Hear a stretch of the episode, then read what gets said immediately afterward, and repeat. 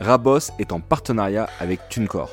TuneCore, c'est quoi? Un agrégateur, un site qui va vous permettre de publier vos musiques sur plus de 150 plateformes de streaming, dont Spotify, Apple ou Deezer, et ça à partir de seulement 20 euros par an. On rencontre beaucoup d'artistes en développement qui ne sortent pas encore leur musique sur les plateformes. Pour moi, c'est important qu'un artiste soit présent en streaming pour trois raisons. Premièrement, se faire connaître par plus d'auditeurs. Deuxièmement, pour ceux qui sont intéressés par une signature, en étant sur les plateformes, vous augmentez vos chances de convaincre un label. Sans compter que TuneCore appartient à Believe, vos profils remontent auprès de leur talent scout. Et troisièmement, sûrement le plus important, en diffusant votre musique en streaming avec TuneCore, vous récupérez 100% de vos redevances et vous pouvez commencer à créer votre économie grâce au streaming. Rendez-vous sur tunecore.fr pour découvrir leur offre, mais avant, on vous laisse finir d'écouter cet épisode.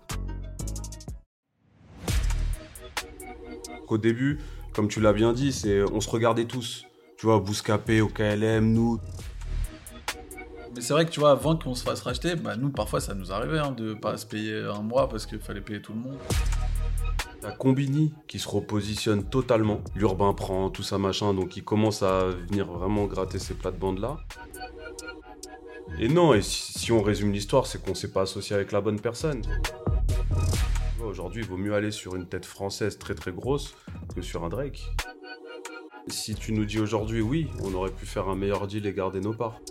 On a eu une petite somme au départ qui est, quand on y Ouais, repense, ouais, euh, 25 000 balles. tu 25 vois, 000 genre, balles. Conseiller d'annuler, c'est pas un arrêté préfectoral. Et tant bien nous, on pourrait prendre la décision de dire bon, ok, vas-y, euh, on annule. euh, c'est que pour notre pomme, on n'est pas assuré. Vous vous apprêtez à écouter Rap votre podcast dédié au business de la musique où chaque mois on reçoit les professionnels qui font le rap français. Une discussion passionnée pour revenir sur leur parcours et s'interroger sur les enjeux de l'industrie. Animé par moi-même, Fan Le Serre, fondateur de 135 Médias, une agence experte en business affaires et label services. Rap vous est présenté en partenariat avec Ventrap et est soutenu par la SCPP, partenaire numéro 1 des producteurs de musique, ainsi que par le CNM. Nous sommes déjà au dixième épisode de Rap Boss. Pour l'occasion, un épisode spécial avec pas un, mais deux invités.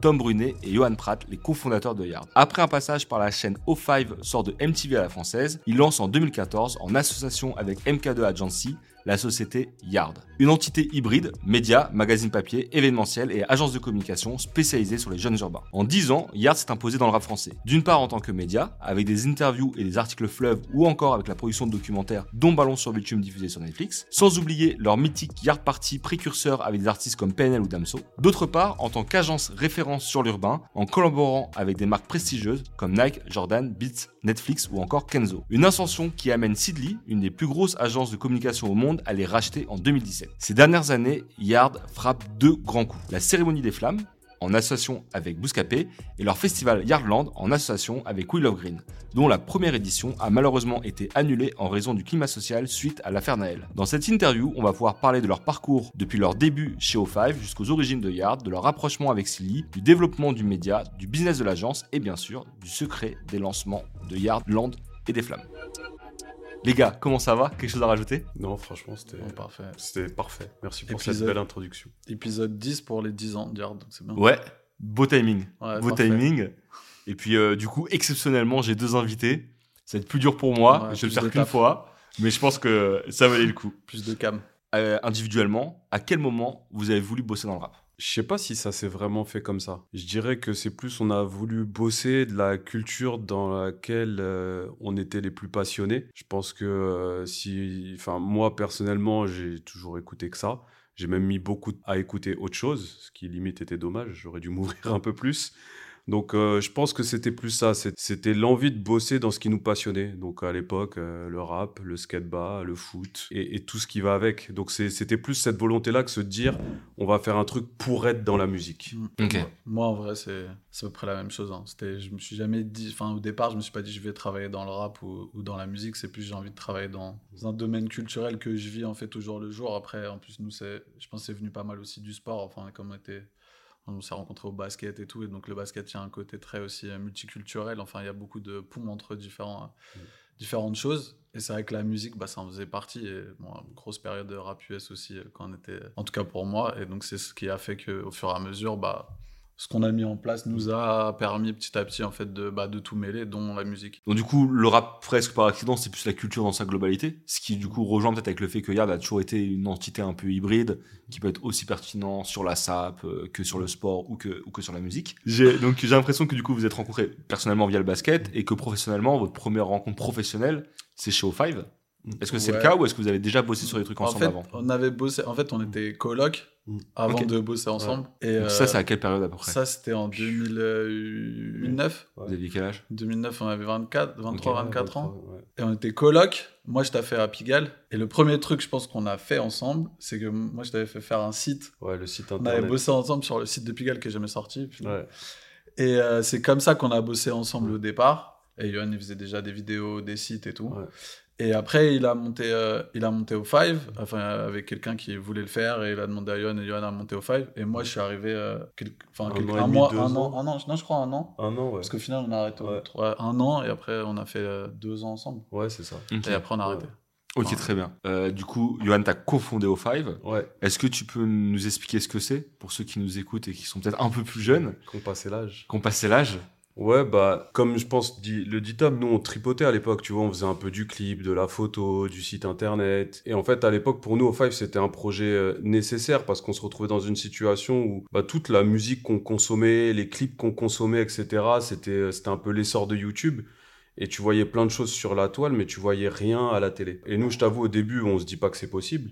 Mais en fait, on rencontre un gars qui, euh, qui bosse dans la musique, qui lui a un projet de chaîne télé qui au début était un truc, euh, je pense, beaucoup plus euh, BET, tu vois, Mhm. très, orga- très orienté euh, chaîne communautaire, on va dire. Sauf Ouais. qu'au même moment, tu as un autre projet qui s'appelait B-Black, à l'époque, une chaîne de télé qui se lançait aussi. Et il nous en parle parce qu'il n'avait pas, la, hum, il avait pas les équipes, etc. pour le faire. Et nous, dans notre folie, euh, on se dit, ouais, vas-y. Donc on découvre tout de A à Z. euh, tu vois, on connaît rien à ce monde-là, mais on fait les présentations pour aller convaincre les opérateurs de, de nous accueillir. Donc c'est de la télé ADSL, donc c'est pas si difficile que ça d'avoir un, un créneau. Parce Mhm. qu'en vrai, il y y a- il y a des centaines de chaînes, tu vois. Mais euh, on, on convainc les opérateurs, machin, nanana. Mais surtout, ça part du truc, et ce que je pense qui correspond à ce qu'on fait aujourd'hui avec Yard, c'est de venir combler un, un gouffre culturel qui est pas présent et venir corriger le fait qu'à l'époque, tu vois, genre euh, du, je sais pas, du MTV, du MCM, euh, M6, tous ces trucs-là, en fait, ils calaient pas notre musique, ils calaient pas nos artistes.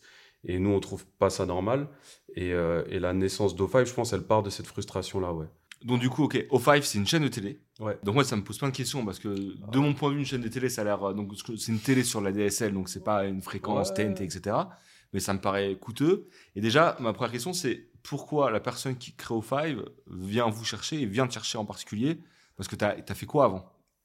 Bah, en fait, franchement, c'est ça, c'est un hasard. Même nous, au début, qu'on on, on parle de ça, donc nous, on fait des clips, etc. Machin, et lui, à l'époque, il produit les, tu sais, Jesse Matador, Mhm. Jumo Célessao, tous ces trucs-là. Donc, on se retrouve à faire des, des clips avec lui, et il nous parle du projet, et nous, dans notre folie euh, de, de l'époque, on se dit, ouais, en fait, euh, il faut produire des vidéos, les mettre en ligne, savoir éditorialiser, savoir monter un site web, tout ce qui était des compétences qu'à notre échelle à l'époque, on savait faire, tu vois, c'était les débuts du 7D. euh, on était allé chez Sigma euh, s'acheter un 7D en 7 fois. voilà. Donc, tu vois, je sais pas, on avait un 7D, on avait nos Mac, on savait éditer, monter, tout ça. Donc, on, on se dit c'est faisable. Mais au début, on n'y croit pas nous-mêmes non plus, tu vois. Mais quand tu commences à capter, euh, toute la régie c'est digitalisé, donc ça se gère d'un ordinateur pour faire ta programmation. C'est une chaîne de clips, donc euh, t'as pas non plus euh, des milliers et des cents de programmes à monter, à trucs et tout. Et puis, euh, puis on y va à l'arrache, quoi, sans trop de moyens, sans être payé. Enfin, tu vois, du pur entrepreneuriat un peu, un peu débile, mais avec de l'ambition derrière qui fait que le, le truc il prend. La non-légalité, tu vois, à l'époque, on n'avait pas les droits des clips. Oui, ce que j'allais dire, on ripait les clips sur Ouais. YouTube, on les foutait à la télé une minute après, on demandait à personne. Enfin, c'était, c'était en pirate euh, à l'époque, ouais. Et il y avait il y a un business model derrière ou? Non, Pas vraiment. pas vraiment. Ouais, c'était limite un projet étudiant qui a Bah, dérapé quoi. C'est Il, allait arriver, je pense, le business model. On se disait qu'il fallait réussir à arriver à un statut d'audience nécessaire pour le, pour le développer. Mais on n'est pas parti d'un business plan. Et ça fait partie des erreurs du projet. Ouais. Ok. Et d'ailleurs, vous êtes en plus, toi, de ce que j'ai compris, comme tu as fait appel du coup à, à Yuan pour le site, c'est que tu es quand même connecté côté digital, etc. Mm. Pourquoi partir sur une chaîne de télé alors que c'est quand même l'explosion, et je, je suppose que vous avez en plus, vous, un œil sur ce qui se passe euh, outre-Atlantique, et c'est l'explosion même en France de médias comme Bouscapé, euh, etc., etc. Pourquoi à ce moment-là, vous dites pas on part sur un média web un peu comme tout le monde? Parce que là, il y avait effectivement la partie média aussi Ouais. sur le site. Il y avait le site, il y avait la chaîne YouTube aussi. Euh, pourquoi partir sur, sur de la télé? Pour le côté statutaire, franchement. Ouais, et, pour, ok. et pour la folie du truc, en fait, euh, en fait, on se dit pas que c'est la chaîne qui va tout driver parce qu'on est conscient de, on est conscient de l'impact du digital. Donc on se dit que on va être présent digitalement sur les Mhm. réseaux sociaux, YouTube et tout, mais juste d'avoir une chaîne de clips, Mhm. juste ça, euh, c'est un truc que tu laisses tourner chez toi, qui tourne dans les queugrés, qui tourne. En fait, juste ça, on se dit que ça, ça te met un impact important et on l'a ressenti, ça nous a tout de suite positionné. Ok. La période O5, c'est- ça commence quoi 2010 Ouais, je crois que c'est 2010-2013. C'est ça, les dates. Ouais, 2010, Ouais, ouais. vous, vous restez trois ans, on parlera Ouais. de la fin un peu après. Ouais. Euh, c'est quoi les gros accomplissements qui ont été faits par O5 quand vous y étiez? Euh, Grosses interviews, grosses, des trucs qui ont été marquants dans, dans votre développement. Ouais. bah, Il y a eu beaucoup de gros artistes euh, US, il y a eu plein Ouais. de choses avec le, le, le rap français aussi. Je pense qu'en fait, ce qui était pour nous, enfin moi, ce que je trouvais marquant aussi, c'est comment l'évolution de le- de l'audience qu'on a eue. Parce qu'en vrai, on n'était on n'était pas dans un groupe, etc. Donc, c'était t'es tout seul à essayer de créer ton audience. Et je crois qu'à la fin, on arrivait à.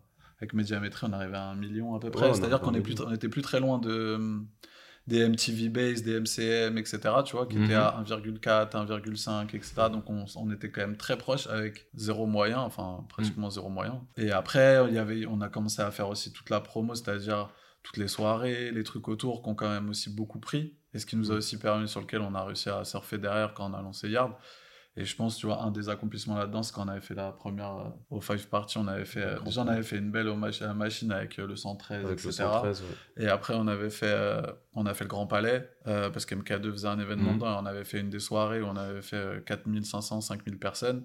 Donc il y avait ça, et après, oui, il y a eu des, il y a eu des... En fait, je sais pas, j'ai l'impression que c'était plus un truc Ouais, global, Global, ouais. de se dire, tu vois, on commençait, on avait, il y avait Nike qui nous avait confié un docu sur la Air Force One pour qu'on le diffuse. Euh, on avait, quand Jay-Z et Kanye, ils ont sorti euh, leur track, euh, on l'avait on l'avait programmé combien de fois le, Ouais, eux, le- ils- le eux, ils ont dit on va le faire 11 fois et nous, du coup, je crois, Ouais, on l'a mis je- 20 fois de suite à la un télé. dimanche soir, je crois. Ouais. C'était un dimanche soir, on Mm. mis, tu vois. C'était, tu vois, c'était des trucs en vrai. C'était, c'était drôle. Après, il y a eu le O5 Ouais. euh, Magazine, euh, qui a été un vrai truc on a fait des crosses un peu galeries entre. Youssoufa Brodzinski, Pharrell Williams, Pedro Winter. Enfin, on a fait quand même pas mal de trucs assez. Non, c'était assez dense. marrants on- pour- Ouais, il y avait plein de En choses. fait, quoi. on avait la dalle à l'époque. Hmm. Et surtout, on sentait l'impact culturel. Tu vois, je me rappelle quand on fait euh, une soirée euh, spéciale Booba où on diffuse tous les clips de Booba, t'es Top Tweet France. Hmm. Enfin, et tu vois, à l'époque, tu, tu sentais que ce qu'on était en train de faire, ça prenait. Ça, ça impactait. Je pense que ça, c'était le truc le plus, le plus agréable à voir, en fait. Parce que à l'époque, c'est la Hesse, hein, on se rémunère pas.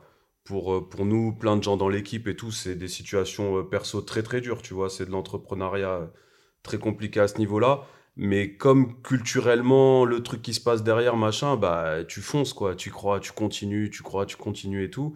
Et en vrai, c'est ce qui nous a aussi euh, lancé derrière, tu vois. Et, la- et au final, la fin d'O5, ça a été, je pense, une école et un tremplin parfait pour la suite. Mm. C'était la meilleure formation qu'on ait pu avoir, en vrai. Ju- Justement, t'en parles à l'instant. O5, vous, vous quittez en 2013. Ouais. Ça, O5 continue derrière. Ouais. Et vous lancez Yard avec, de ce que j'ai compris, une bonne partie des équipes de O5. Ouais, la totalité. Tout le monde est parti. hein. Tout le monde est parti, ouais. Vous pouvez nous expliquer un peu le, ce schisme, entre guillemets? C'est des histoires de thunes, etc. C'est, la personne qui a mis l'argent au départ, elle n'était pas fiable. Ils mettaient pas vraiment l'argent. Il ne mettait pas, il devait chercher des investisseurs, un Ils truc. le faisaient pas. Ils faisaient pas Ok, l'argent. ouais. Après, il y en a qui se sont fait avoir en plus des investisseurs qui ont mis, euh, Ouais. Ont mis dedans. Et en fait, l'argent, personne ne le voyait. Et, euh, et en vrai, on a fait, euh, pour moi, deux ans, mais pour euh, pas mal de trois ans complets avec des revenus qui étaient quand même difficiles. Tu vois, fallait aller faire des deals et tout. Ouais. Et à l'époque, enfin, on commençait quoi. Donc, Ouais. euh, on n'avait pas beaucoup de. C'était pas des gros budgets. Euh, les, faire vendre de la pub, si t'es pas dans un groupe, rencontrer les régies, etc. C'est dur de vendre ta Mm. pub. Tu vois, en pub classique, c'est Mm. hyper dur si tu fais pas partie des régies. On a vu hein, les Lagardère, les MTV, etc. Mais et donc voilà, fallait du cash en vrai. Et il y avait trop de mensonges, de trucs qui étaient pas bien. Et puis, et puis le rap, moment, et le rap, c'est pas cool à l'époque. Tu vois, Mm. c'est pas aussi facile de ramener des Ça marques sur le rap et tout machin. Tout Donc, début quoi. nous, on avait une ligne édito qui était aussi plus ouverte, tu vois. On Mm. avait un truc un peu hipster, etc., machin, comme les gens aiment bien nous dire. Mais à l'époque, c'était dur, tu vois. Il y a pas beaucoup de marques qui se positionnent, machin. Et non, et si, si on résume c'est qu'on s'est pas associé avec la bonne personne. C'est que on débute, tu vois, même moi au tout début, quand je le rencontre et tout, je sais pas, j'ai j'ai pas de comptable, j'ai pas d'avocat, il y a personne dans mon entourage qui a ces, ces skills-là, ces compétences-là pour, pour nous accompagner, nous aiguiller. Donc on, on est arrivé innocemment dans le projet parce qu'on se dit culturellement c'est lourd et on était à l'envie, à l'énergie, à la passion. C'est que c'est la passion en vrai qui nous a amené là. Mais, euh, mais en face, ouais, t'as une personne qui est pas carrée. Et le moment où on se rend compte, en vrai, c'est euh, les embrouilles, elles commencent euh, un an, un an et demi après la création du projet. Donc il y a quand même une grosse partie du projet. Et ça, ce qui était dur, c'est on voit le truc qui cartonne, c'est ton, c'est ton bébé, t'es là, t'es derrière, mmh. mais tu sais c'est presque un piège. Tu sais que ça va finir par s'arrêter. Tu sais que ça, va finir par s'arrêter. T'as envie d'aveugler un peu le truc et d'avancer. Au final, ça fait une belle carte de visite, tu vois. Ouais, de fou. Et après, on a pris la décision de collective avec toute la team de vas-y, on se nachave, on arrête. Et je pense que c'était le bon move à faire pour nous. Ok. Donc à la fin de l'aventure au Five, c'est assez naturel pour vous de vous dire on s'associe tous les deux, on lance Yard. À ce moment-là, vous vous associez avec MK2, Agency. Mm. Et moi, je veux bien en savoir un peu plus sur ça. C'est-à-dire que la rencontre, elle se fait d'où? Parce que MK2, c'est les cinémas. Ouais. J'ai l'impression que la partie MK2 Agency, c'est. Bon, pas la partie vraiment cinéma. Qu'est-ce qui se fait d'un truc Ça se fait d'un truc assez simple. Hein, C'est euh, quand on fait la soirée au Grand Palais. Mhm. C'est eux en fait, ils avaient. Notre jubilé en vrai. Ouais, c'était un peu notre jubilé. C'était le jubilé d'O5. eux, en fait, on l'a fait dans. Ils organisaient le MKD Cinéma Paradisio au Grand Palais. Et à l'intérieur, ils avaient une proc de soirée.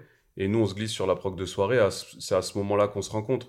Et je pense qu'à cette époque-là, MK2, je pense qu'il commence à comprendre un peu le format qu'on essaye de monter assez hybride sur O5, où on a des capacités d'agence, on a des capacités événementielles, euh, on a des capacités éditoriales.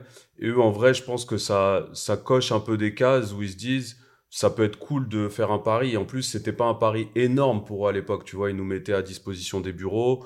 On a eu une petite somme au départ qui est, quand on y repense, 25 000 balles. 25 000 balles. voilà, on a lâché un peu trop de part à l'époque pour ça.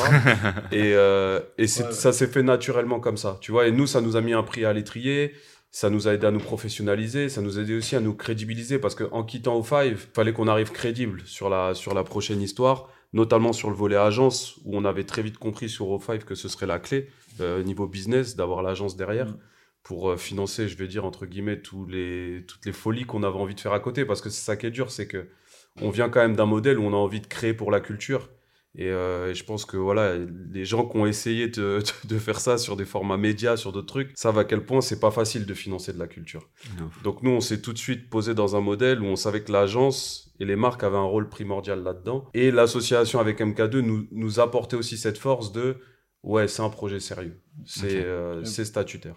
Pour dire, genre, comment c'est pas. Ce qui est marrant, c'est quoi On fait cette soirée, donc la Five Party euh, au Grand Palais. Et en fait, Elisha Karmitz, donc, qui, qui gérait MK2 Agency, en vrai, qui a notre âge. Donc, mhm. je pense que c'était aussi ça, c'était cette rencontre-là aussi qui a fait que. Il nous dit, ouais, mais je veux refaire des trucs avec vous. Là, j'ai un projet avec JR, j'ai un projet sur avec O5. Tu vois. on lui dit, ouais, mais nous, on va se barrer. Et donc, c'est lui, il nous dit, bah, vous allez faire quoi? Et on lui dit, bah, on sait pas encore, mais on est en train de réfléchir à un truc. Il nous a dit, bah, vous revenez. Nous, on est revenu six mois après avec un truc écrit, euh, tu vois, une sorte de, de deck, business plan, etc. Et on lui a dit, voilà, on veut faire ça. Il a dit, vas-y, let's go. On a commencé à taffer dessus en janvier. Et mars 2014, on, a... on s'était arrêté en juillet au Five. Janvier, on a présenté notre... Enfin, on a commencé. Mars, on a lancé. Ok, super intéressant. J'ai envie qu'on parle, comme il y a plusieurs parties, je pense qu'on va plutôt structurer en parlant d'abord du média, puis après la partie agence, puis après on ira sur les projets plus récents, dont le festival Yardland, dont les Flammes. Pour parler de la partie média, j'ai l'impression qu'au début, le média était quand même plus central dans l'activité de, Yard. Peut-être parce qu'il n'y avait pas encore assez de business côté agence et que du coup, euh, en attendant, il fallait s'occuper avec le média. Et du coup, quelle a été la vision du média? Qu'est-ce que vous vouliez faire sur le média? Si, on met un peu de contexte à l'époque, tu vois, c'est. Euh, je pense que tu as, Bouscapé qui est, en train de, qui est vraiment en train de décoller. Tu as OKLM qui, qui est quand même présent et qui commence à faire son trou et euh, qui grimpe très très vite en audience. Tu as Combini qui se repositionne totalement. Tu vois, mm. genre avant, les, ils faisaient leur truc dans leur coin, euh, machin, et là, ils comprennent que l'urbain prend, tout ça, machin, donc ils commencent à venir vraiment gratter ces plates-bandes-là. T'as même, c'est un peu la naissance de Sean, Camino, etc., machin, donc on n'est pas beaucoup d'acteurs à ce moment-là. À ce moment-là, je pense, nous, on, essaye de rester dans la continuité d'O5, c'est-à-dire d'apporter un œil un peu différent, un peu cross-culturel, où on fait, euh, on fait du rap, on fait de la musique un peu au sens plus large, en essayant de faire des crossovers et d'ouvrir par rapport à des trucs qui nous avaient touchés, tu vois. C'est, on voulait aussi être les premiers sur des, sur des têtes. Mhm. Euh, tu vois, je pense qu'en interview, on a été des, les premiers sur du Niska, sur du MHD. Enfin, on s'arrêtait, on s'arrachait vraiment la tête à être les premiers sur, euh, sur ça. Après, je t'avoue, ce qui était dur, c'est que on perd tout au five. C'est-à-dire que tu perds ta page Facebook, mhm. tu perds tous tes réseaux sociaux, et on a dû repartir de zéro. Et à l'époque, se recréer une base notamment avec Instagram et tout, c'est beaucoup plus dur. Donc dès le début, on comprend aussi qu'on va être niche. On comprend qu'on va pas pouvoir suivre Ouais, la guerre mainstream avait déjà gagné trop d'avance chez les Ouais, autres. trop euh, d'avance un Et c'était un choix qu'on a assumé, ouais. Ouais. Ouais. Et ce côté intersection, en fait, tu vois, de, de plein de choses et hybridation, c'était ça le. Tu vois, on s'est dit, ouais, faut qu'on soit là-dessus parce qu'en vrai, on, va perdre la. On peut pas aller sur euh, le côté, le, le côté mainstream. Et je pense Mm. quand on parle de médias, et je pense qu'il était. Je pense qu'il faut englober aussi les soirées. Mm. Et parce qu'en fait, c'était un peu un. C'était un tout, tu vois, là-dessus. C'était tout ce qui était sous euh, le nom le nom Yard en tant que tel. Et c'est vrai que dès le départ mais parce que quand il dit ça c'est tu vois sur les trucs Instagram ça me rappelle juste la première soirée qu'on fait on allait commenter tous les trucs d'O5 et tout dire ouais c'est nous on fait ça maintenant on fait ça tu vois on est allé ouais, parce qu'en fait de récupérer tu ouais, c'est ouais. nous on a Ouais. monté ce Ouais. truc là tu vois cette audience là faut qu'ils comprennent que Ouais. c'est nous c'est les mêmes personnes là Ok. donc tu vois c'était un peu au global on a essayé de de- d'avoir cette continuité Ouais, au de final ouf. sur O5 tu vois d'O5 Ok. euh, tu Ouais. vois sur Yard euh, partie média Mais après, encore une fois, je tiens à le préciser parce que je trouve que c'est important, même dans la fin d'O5, qui a été un peu brutale pour nous, même personnellement et tout, c'était c'était pas facile. On s'est senti archi soutenu dans le début de Yard. Et ça, ça nous a aidé. Tu vois, malgré le fait qu'on perde la télé, qu'on parte un autre truc, il y a eu deux, trois traîtres euh, qui se cachent et qui savent qui ils sont. Mais euh, franchement, on s'est sorti soutenu par l'écosystème. Tu vois, il n'y a pas un artiste qui s'est dit Ah, vas-y, ils ont plus la télé ou je sais pas c'est quoi Yard. Non, tout le monde nous a suivis. Et, euh, et ça, c'était archi agréable. Parce qu'en vrai, c'est le seul truc qu'on a gagné d'O5, tu vois. On a tous perdu de l'énergie, de l'argent, euh, machin. Mais c'était une formation et aussi l'écosystème qu'on s'était créé à l'époque nous a vraiment suivis dans la, dans la continuité de la journée Yard, ouais.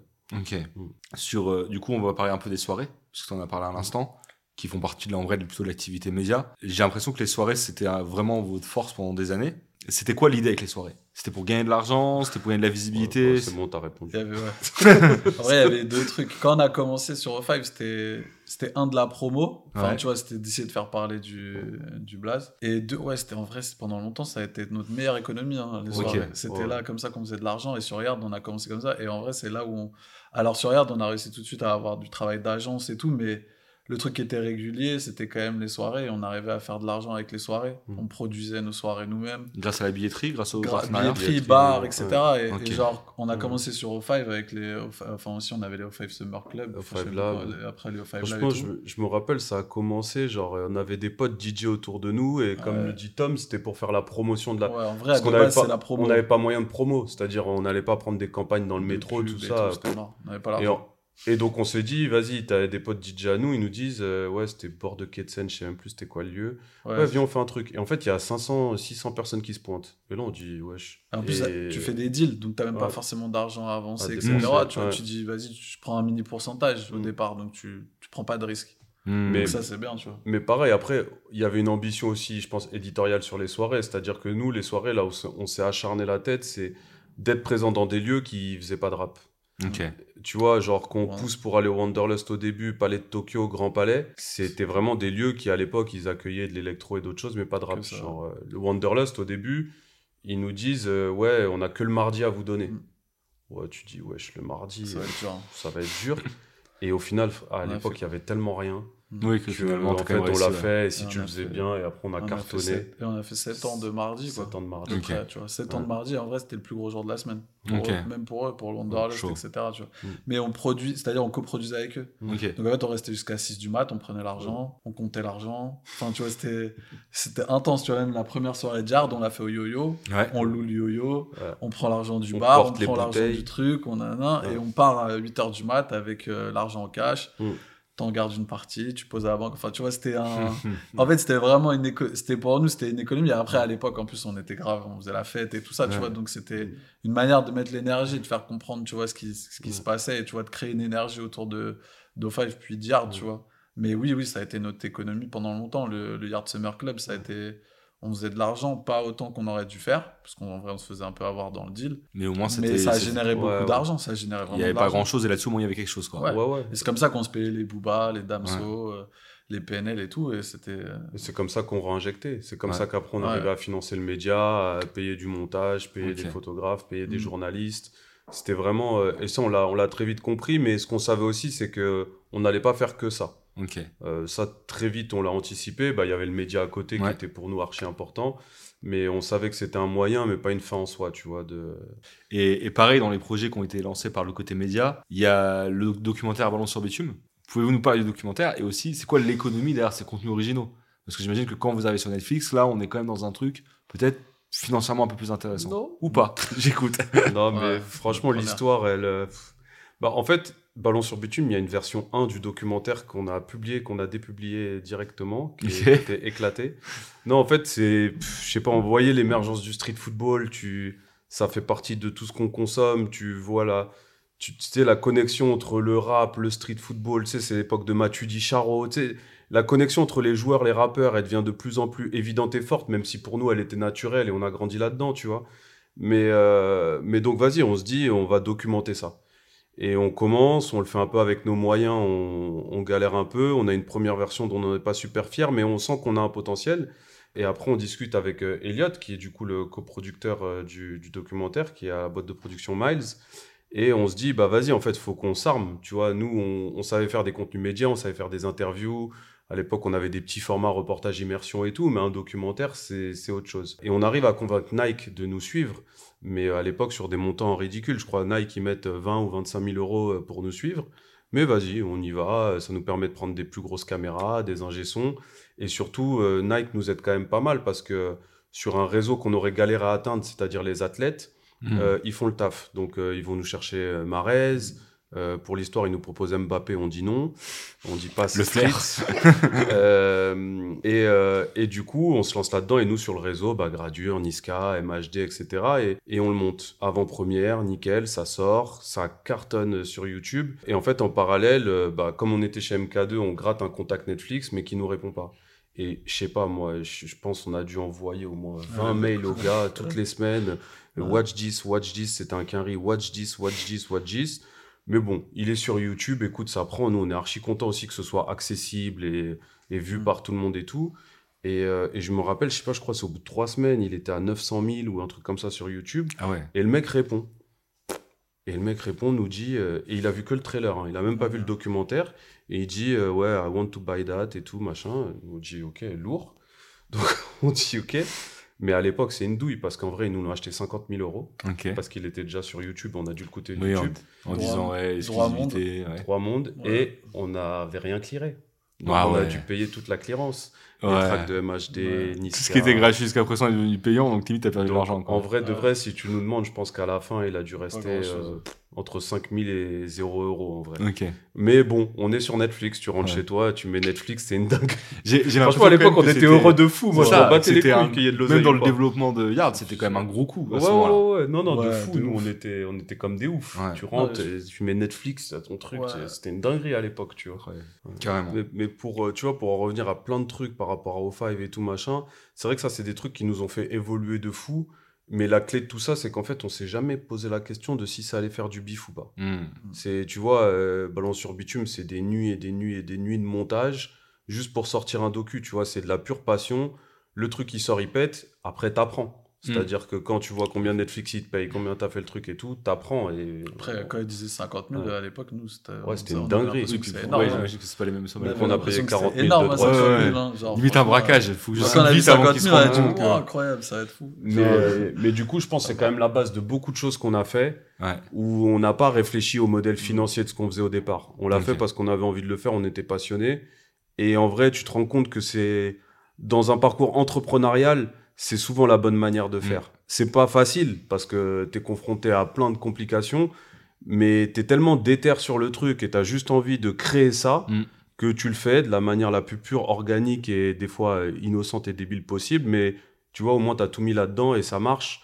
Et, euh, et après, quand ça pète, bah ouais, tu passes à un autre niveau, tu Mm. te structures, tu fous du business derrière, Mm. et tu comprends que la prochaine fois, ouais, tu vas leur parler de 7 chiffres. Ouais. Mais c'est plus, plus simple de commencer en ayant fait quelque chose, quitte à l'avoir vendu pas cher, Ouais, qu'en disant attends, je fais des plans sur la comète et ça Exactement. Ouais.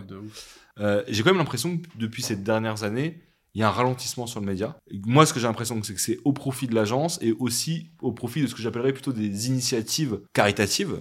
Mm. Mais j'ai l'impression que le média en tant que tel, on voit moins de On the Corner, on voit moins d'articles phares comme avait pu écrire euh, un certain Schki de sur la santé mentale. Et est-ce que c'est vrai? Est-ce que vous avez ralenti sur le média? Est-ce que c'est une volonté? Un accident? Ouais, c'est Ouais, bien- ouais, ça a ralenti clairement et même ça a Mm. été mis, euh, ça a été mis un peu en pause. Pas dit que ça revienne pas euh, bientôt, tu vois, mais c'était. Je pense, comme tu l'as dit, il y a eu une accélération sur la partie agence. Même si euh, tout à l'heure tu disais que le média était central et tout, c'est vrai, ça prenait beaucoup de place, mais tout de suite on avait le côté agence dès Mm. le départ. Quand on a lancé Yard, c'était dès le départ euh, tout ensemble en fait. Et oui, ça a pris, mais c'était pas forcément. Je pense que c'est plus la partie média qui se qui s'est qui a ralenti et puis qui a été un peu mise en pause et tout. Je pense que c'est plus un accident de- à base, tu vois. Et c'est parfois c'est un truc d'énergie, c'est un truc de. Enfin, tu connais, tu vois, c'est une c'est une société, donc tu vois, c'est des gens, c'est des c'est des énergies, etc. Et je pense qu'à un moment il y a quelque chose qu'on n'arrivait pas forcément à à délivrer comme on avait envie de le délivrer. Et plutôt que de se dire, bah, on force à faire des trucs et on, on prend le temps. Et comme on lançait pas mal d'autres projets en parallèle, on s'est dit, bon, bah, vas-y, on y va step by step. On, fait, on, sort, euh, on va sortir nos initiatives, c'est-à-dire, oui, il y a tout ce qu'on fait sur l'association avec Art School, etc. On avait les flammes. Les flammes, ça fait trois ans. Enfin, avant la première édition, ça, on a mis trois ans pour le sortir. Le festival, ça fait huit ans qu'on travaille dessus. Enfin, voilà, il y avait- il y avait beaucoup de choses comme ça qui étaient dans le pipe depuis très longtemps, en fait. Donc, on se dit, bon, vas-y, on se concentre un peu nos forces sur, euh, sur ça, le temps de les sortir, parce qu'on voyait qu'on n'arrivait pas à tout bien faire euh, en même temps, et de se dire, bon, quand on sera bon, on va pouvoir repartir là-dessus, et après repartir sur peut-être une, un- une autre forme, tu vois, pas forcément média, et aussi, comme on l'a dit, depuis le, le paysage médiatique dans le monde, il a aussi beaucoup évolué, il y a beaucoup d'acteurs, il y a beaucoup plus de monde faut aussi trouver la façon dont tu as envie de parler. Et nous, quand on a envie de parler, on a envie que ça soit, que ça soit fort et qu'il y ait un impact et que, tu vois, on ait des sujets qui, tu vois, enfin, qu'il y ait une analyse, qu'il y ait quelque chose de, de pertinent et qu'on amène quelque chose en plus à ce qui est déjà là. Donc, euh, on n'était pas les plus pertinents à faire euh, ce que font les autres aujourd'hui. Donc, on, on essaye de Mhm. trouver aussi notre voie. Et en vrai, on avait plein de sujets. Et on arrive à être là où ce que je pense, c'est qu'on arrive à continuer à être acteur aussi de cette culture-là et de ces cultures-là avec tout ce qu'on crée aussi euh, depuis euh, ces années, tu vois, que ce soit les Flammes, le festival, l'Art School. Il y a eu d'autres choses, hein, on a fait des trucs dans la mode comme Koloban, enfin, enfin, il y a pas mal de... On a pas mal de choses. Et euh, donc oui, oui, c'est un... Je pense que c'est un accident qui s'est transformé en un truc où on se dit, bon, ouais, on va prendre le temps et on le ressortira le moment où on sera, On sera prêt on le réutilisera à ce moment-là. En fait, je pense que vous avez inspiré un certain nombre de médias Mm. et votre absence, elle a aussi laissé euh, de la place à d'autres. Et tu vois, par exemple, euh, j'ai envie de parler du Views. Mm. Views qui, pour moi, sont un média qui est très fort et qui finalement font un peu ce que vous auriez pu faire si vous aviez été plus productif, en vrai, tu Oui, vois. ça, en vrai, c'est Ouais, incroyable. Ouais. Tu, tu vois, en vrai, nous, c'est pour ça aussi, on est archi à l'aise là-dessus. Mm. C'est, un moment, et même nous, on le voit, hein, c'est quand tu, tu regardes ce que tu consommes, tu regardes ce que nous, on produit, et tu regardes quand tu consommes des trucs ailleurs, et tu te dis, c'est génial. Mm. Tu es archi content de ça aussi. Et si Mm. on a pu servir d'exemple sur une plateforme comme Views ou des trucs comme ça, bah ouais, en vrai, c'est lourd, tu vois. Mm. Et nous, on évolue, on va ailleurs, on évolue, on va ailleurs, on évolue, on va ailleurs. Je pense que c'est, c'est un cycle euh, naturel et même c'est un- truc aussi euh, bienveillant, tu vois. Je pense qu'au début, comme tu l'as bien dit, c'est on se regardait tous, tu vois, Bouscapé, au KLM, nous, tous. on- Et en fait, on a merdé à cette époque-là. Mm. Au lieu de se regarder, il fallait qu'on se parle parce qu'en Mm. fait, dès qu'on se parle, ben, on se kiffe. Et aujourd'hui, la preuve, tu vois, avec Mm. Bousca, Ahmad, euh, toute la team et tout, c'est. À l'époque, on se regardait beaucoup. Tu avais l'impression que c'était concurrentiel parce que le gâteau, il était moins grand. C'est-à-dire que, tu vois, euh, une marque, elle allait choisir un média, elle allait investir là, sur tel artiste, et après, il n'y avait plus rien à graille. Aujourd'hui, le gâteau, il est beaucoup plus gros. Et en vrai, il faut qu'il y ait un truc aussi de bienveillance et une, une logique collective beaucoup plus amenée où eux, ils sont bons là-dessus, eux, ils sont bons là-dessus, eux, ils sont bons là-dessus, eux, ils sont bons là-dessus. Nous, notre place, elle est là, on est bon là-dessus. C'est- C'est c'est plus sain que d'essayer de s'étaler partout. Et même nous, en grandissant, de se dire Ah, il faut qu'on écrase euh, les petits médias, il faut qu'on reste le média niche euh, cool. Mhm. Ah, il faut qu'on écrase les petits qui font des soirées. Ah, et- Mm. c'est pas, c'est- en vrai, c'est pas du tout notre mental. J'aimerais qu'on parle un peu du, du centre aussi de Yard, c'est-à-dire la partie agence, parce que c'est flou. En fait, c'est dur de comprendre ce que fait Yard. Clairement, quand on en parle autour de nous, les, les gens captent pas vraiment. Qu'est-ce que vous faites réellement avec Ouais. Yard côté agence? Bah après, nous, on aime bien le. Enfin, il y a des moments, on aime bien le côté flou parce que, en vrai, quand les gens comprennent. Mais là, on veut comprendre, là. Mais c'est ça qui est cool, c'est qu'il y a plein de gens, ils viennent sur Yard, pas de la même façon. Il y en a, Ouais. ils seront rentrés par le média, il y en a qui seront rentrés par les soirées. Yoann, il dit souvent, il y en a, ils ont. Les, les chauffeurs Uber, ils ont entendu l'interview de la crime. Mm. Enfin, tu vois, il y a, y a plein de choses comme ça, tu vois. Et après, il y en a qui nous connaissent que par l'agence. Mm. Enfin, en général, ils savent Mm. qu'on fait d'autres choses. Mais donc, la partie agence, en vrai, aujourd'hui, on, on, est, qu'on fait de la, on a des équipes stratégiques. Donc, quand c'est des, des, des, des stratégiques planners, etc. Donc, on fait de la. on fait des études, donc euh, par exemple des études conso, euh, qui peuvent être très hautes comme euh, c'est quoi la nouvelle masculinité chez Nike, tu vois Mhm. par exemple, qui peut être sur un produit, genre euh, vas-y on sort une nouvelle paire de Air Max, là tu vois on vient de faire une étude sur une nouvelle paire de Air Max qui va sortir prochainement, comment on la positionne et donc euh, tu vois comment on va la sortir, etc. Donc ça il y a une partie très tu vois études, études tendance, études conso, études produits, etc. Après on fait du de la- en strat on fait de la- du positionnement de marque. Donc avec des plateformes de marque, avec, tu vois, de, je veux lancer ma marque ou j'ai un gros lancement produit, c'est quoi mon plan marketing, tu vois, etc. Et dedans, donc, on a après des équipes créa qui travaillent dessus. Donc, on a des concepteurs, donc, qui ont des idées, etc. Des gens qui écrivent, mais aussi des gens qui, des DA, des graphistes. Enfin, voilà, il y a plein de choses parce qu'aujourd'hui, on viendra après, mais on produit beaucoup de choses différentes pour euh, des marques. Et après, on a toute une, euh, on a une partie in-house qui est production, mhm. donc production de contenu, production d'événements, après, on travaille avec des talents externes aussi quand, quand on a besoin et, très souvent. Et on a une équipe aussi social media pour pouvoir aussi gérer les plans et parfois gérer les réseaux sociaux de certaines marques. Tu vois. Donc on fait un peu tout ça et donc en vrai on est capable de prendre de travailler avec des marques vraiment du début à la fin d'un projet. Alors parfois on fait on va faire juste euh, vas-y ils ont déjà leur strat, on fait on trouve une idée créa pour une pub, pour un événement, pour euh, tu vois un, des contenus sur les réseaux sociaux ou je sais quoi. Et après on va les produire et comme ça on contrôle aussi ce qu'on a, ce qu'on ce qu'on crée. C'est hyper large, tu vois, mm. mais c'est en fait on est complet sur la partie conseil et euh, jusqu'à la partie production, tu vois, pour nos partenaires. Ok. Comment vous vous apprenez à structurer la boîte? C'est-à-dire que vous n'êtes pas du monde des agences? Ouais. Non. Et comment de, on part de à la base un média euh, qui fait des soirées, etc. Et comment à quel moment vous devenez cette agence intégrée qui va d'aider à comprendre le consommateur jusqu'à savoir quoi lui pousser et à produire ce qu'on doit lui pousser. Comment on fait ça C'est un apprentissage euh, au fur et à mesure. Je pense que comme tout ce qu'on a fait depuis le début, en fait, on sait que la connaissance, on l'a. On sait que la culture, on l'a et on sait qu'aujourd'hui, ces, ces marques ont besoin de ça. C'est-à-dire que nous, on, on est dans une période où toutes ces marques-là, elles ont besoin de toucher un consommateur. Ce consommateur, aujourd'hui, il porte des Air Max, il écoute du rap, il habite principalement en banlieue pour telle et telle marque, il est ci, il est ça, il est machin. Nous, on sait qu'on sait tout ça, on sait qu'on a évolué là-dedans, on sait aussi qu'on est un acteur euh, ici en, France de ça. Donc le, savoir, on l'a. Après, pour packager, pour marketer, pour euh, tout ça, c'est venu petit à petit. C'est petit à petit, tu t'équipes, tu t'entoures, tu, recrutes d'autres personnes qui viennent d'agences et qui ont ces skills-là et qui t'aident à pousser bah, toutes tes analyses et tous tes propos à un autre niveau. Et euh, tu vas. Tu vois, c'est par exemple au dans les débuts de Yard, on, Nike nous faut bosser sur euh, un maillot PSG. En mode, euh, les, designers à Portland, ils veulent comprendre qu'est-ce qu'il faut faire, machin. Bah, tu leur donnes des pistes, tu vois, tu leur dis, ouais, bah, en vrai, nous, ici, on est grave fiers de nos départements. Vous pouvez mettre les départements. Paris, tout le monde dit pas Paris. On dit pas on vient de Paris, on dit on vient de Paname. Tu vois, des, petits trucs comme ça. Et petit à petit, tu, tu comprends comment t'armer, comment équipé. Et puis on a appris en observant, tu vois. C'est, on avait des potes qui travaillaient dans d'autres agences, euh, tu comprends qui fait quoi, etc. Mais la base, c'est quand même que tu as des marques qui se retrouvent quand même un peu en galère sur tout ce créneau-là qui est mm. archi émergent, qui grandit de fou. Et du coup, nous, on a le même discours. C'est-à-dire qu'à l'époque, on leur disait, mais en fait, on est votre cible. Donc, vous n'allez pas prendre une agence qui va parler à des gens comme nous pour vous expliquer quoi faire. Nous, on peut vous dire directement quoi faire, vu mm. qu'on est votre cible. Et, ça, ça nous, a, ça nous a beaucoup aidé au début, parce que ce qu'on apportait sur la table en tant qu'agence était totalement différent que ce qu'une autre agence allait apporter. Tu vois, tu as, des trucs aussi de diversité et d'inclusivité sur ces questions-là. C'est dans le monde des agences. Euh, nous, au début, qu'on commence, tu vois, je me rappelle, au tout début, on avait été invité à un dîner et tout machin, il n'y a, que des blancs.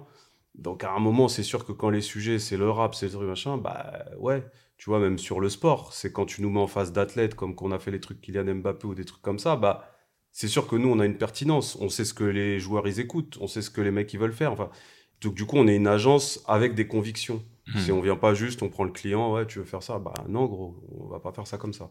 Moi, ça me pose plein de questions différentes, ce que vous dites. À un moment, vous vous rapprochez de Sidley. Ça, on est en 2017. Hmm. Est-ce que c'est justement parce que vous avez cette force, cette attraction de la part des marques en disant, OK, c'est cool, ils savent parler à qui on vise, mais peut-être qu'ils n'ont pas forcément les épaules pour accueillir nos budgets?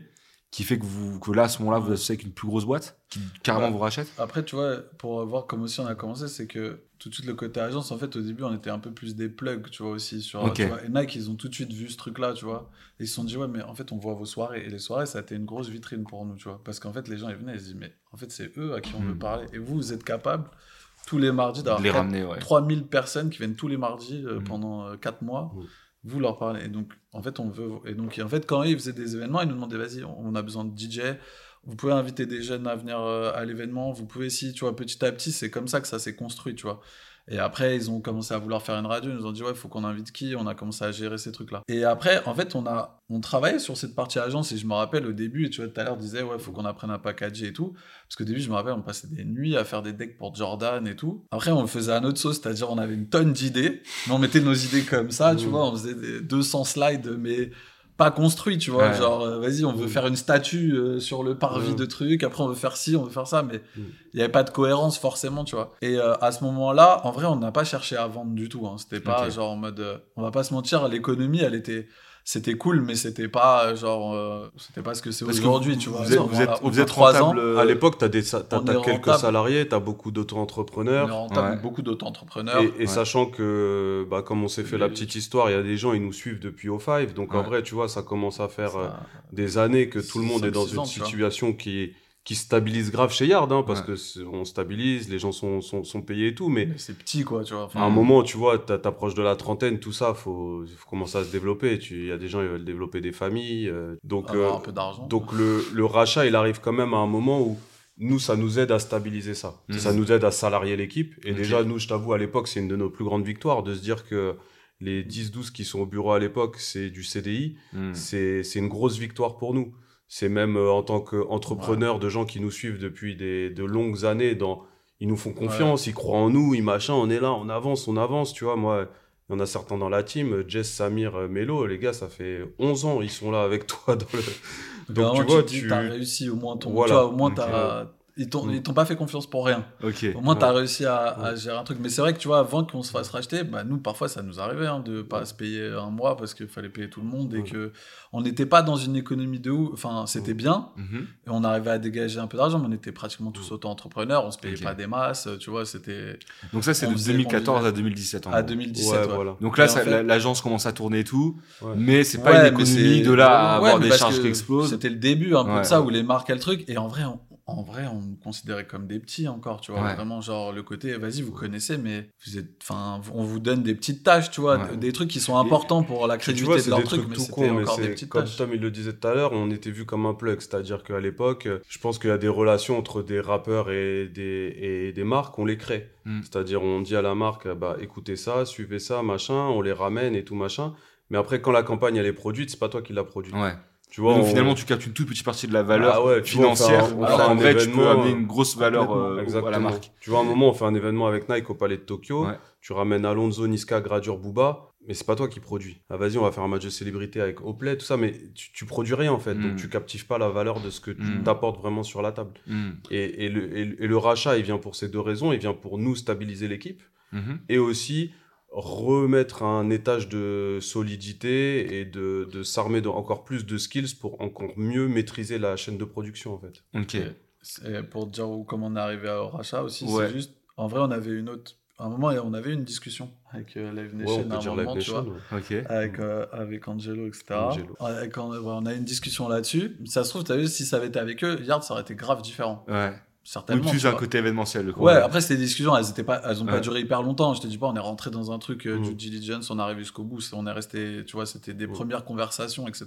Et après, en fait, c'est euh, le, le boss de Sidley Paris qui est venu nous voir, qui s'appelle Johan Delpech, et lui, il nous suivait depuis O5. Ok. Et lui, il kiffait vraiment la partie média, etc., tu vois.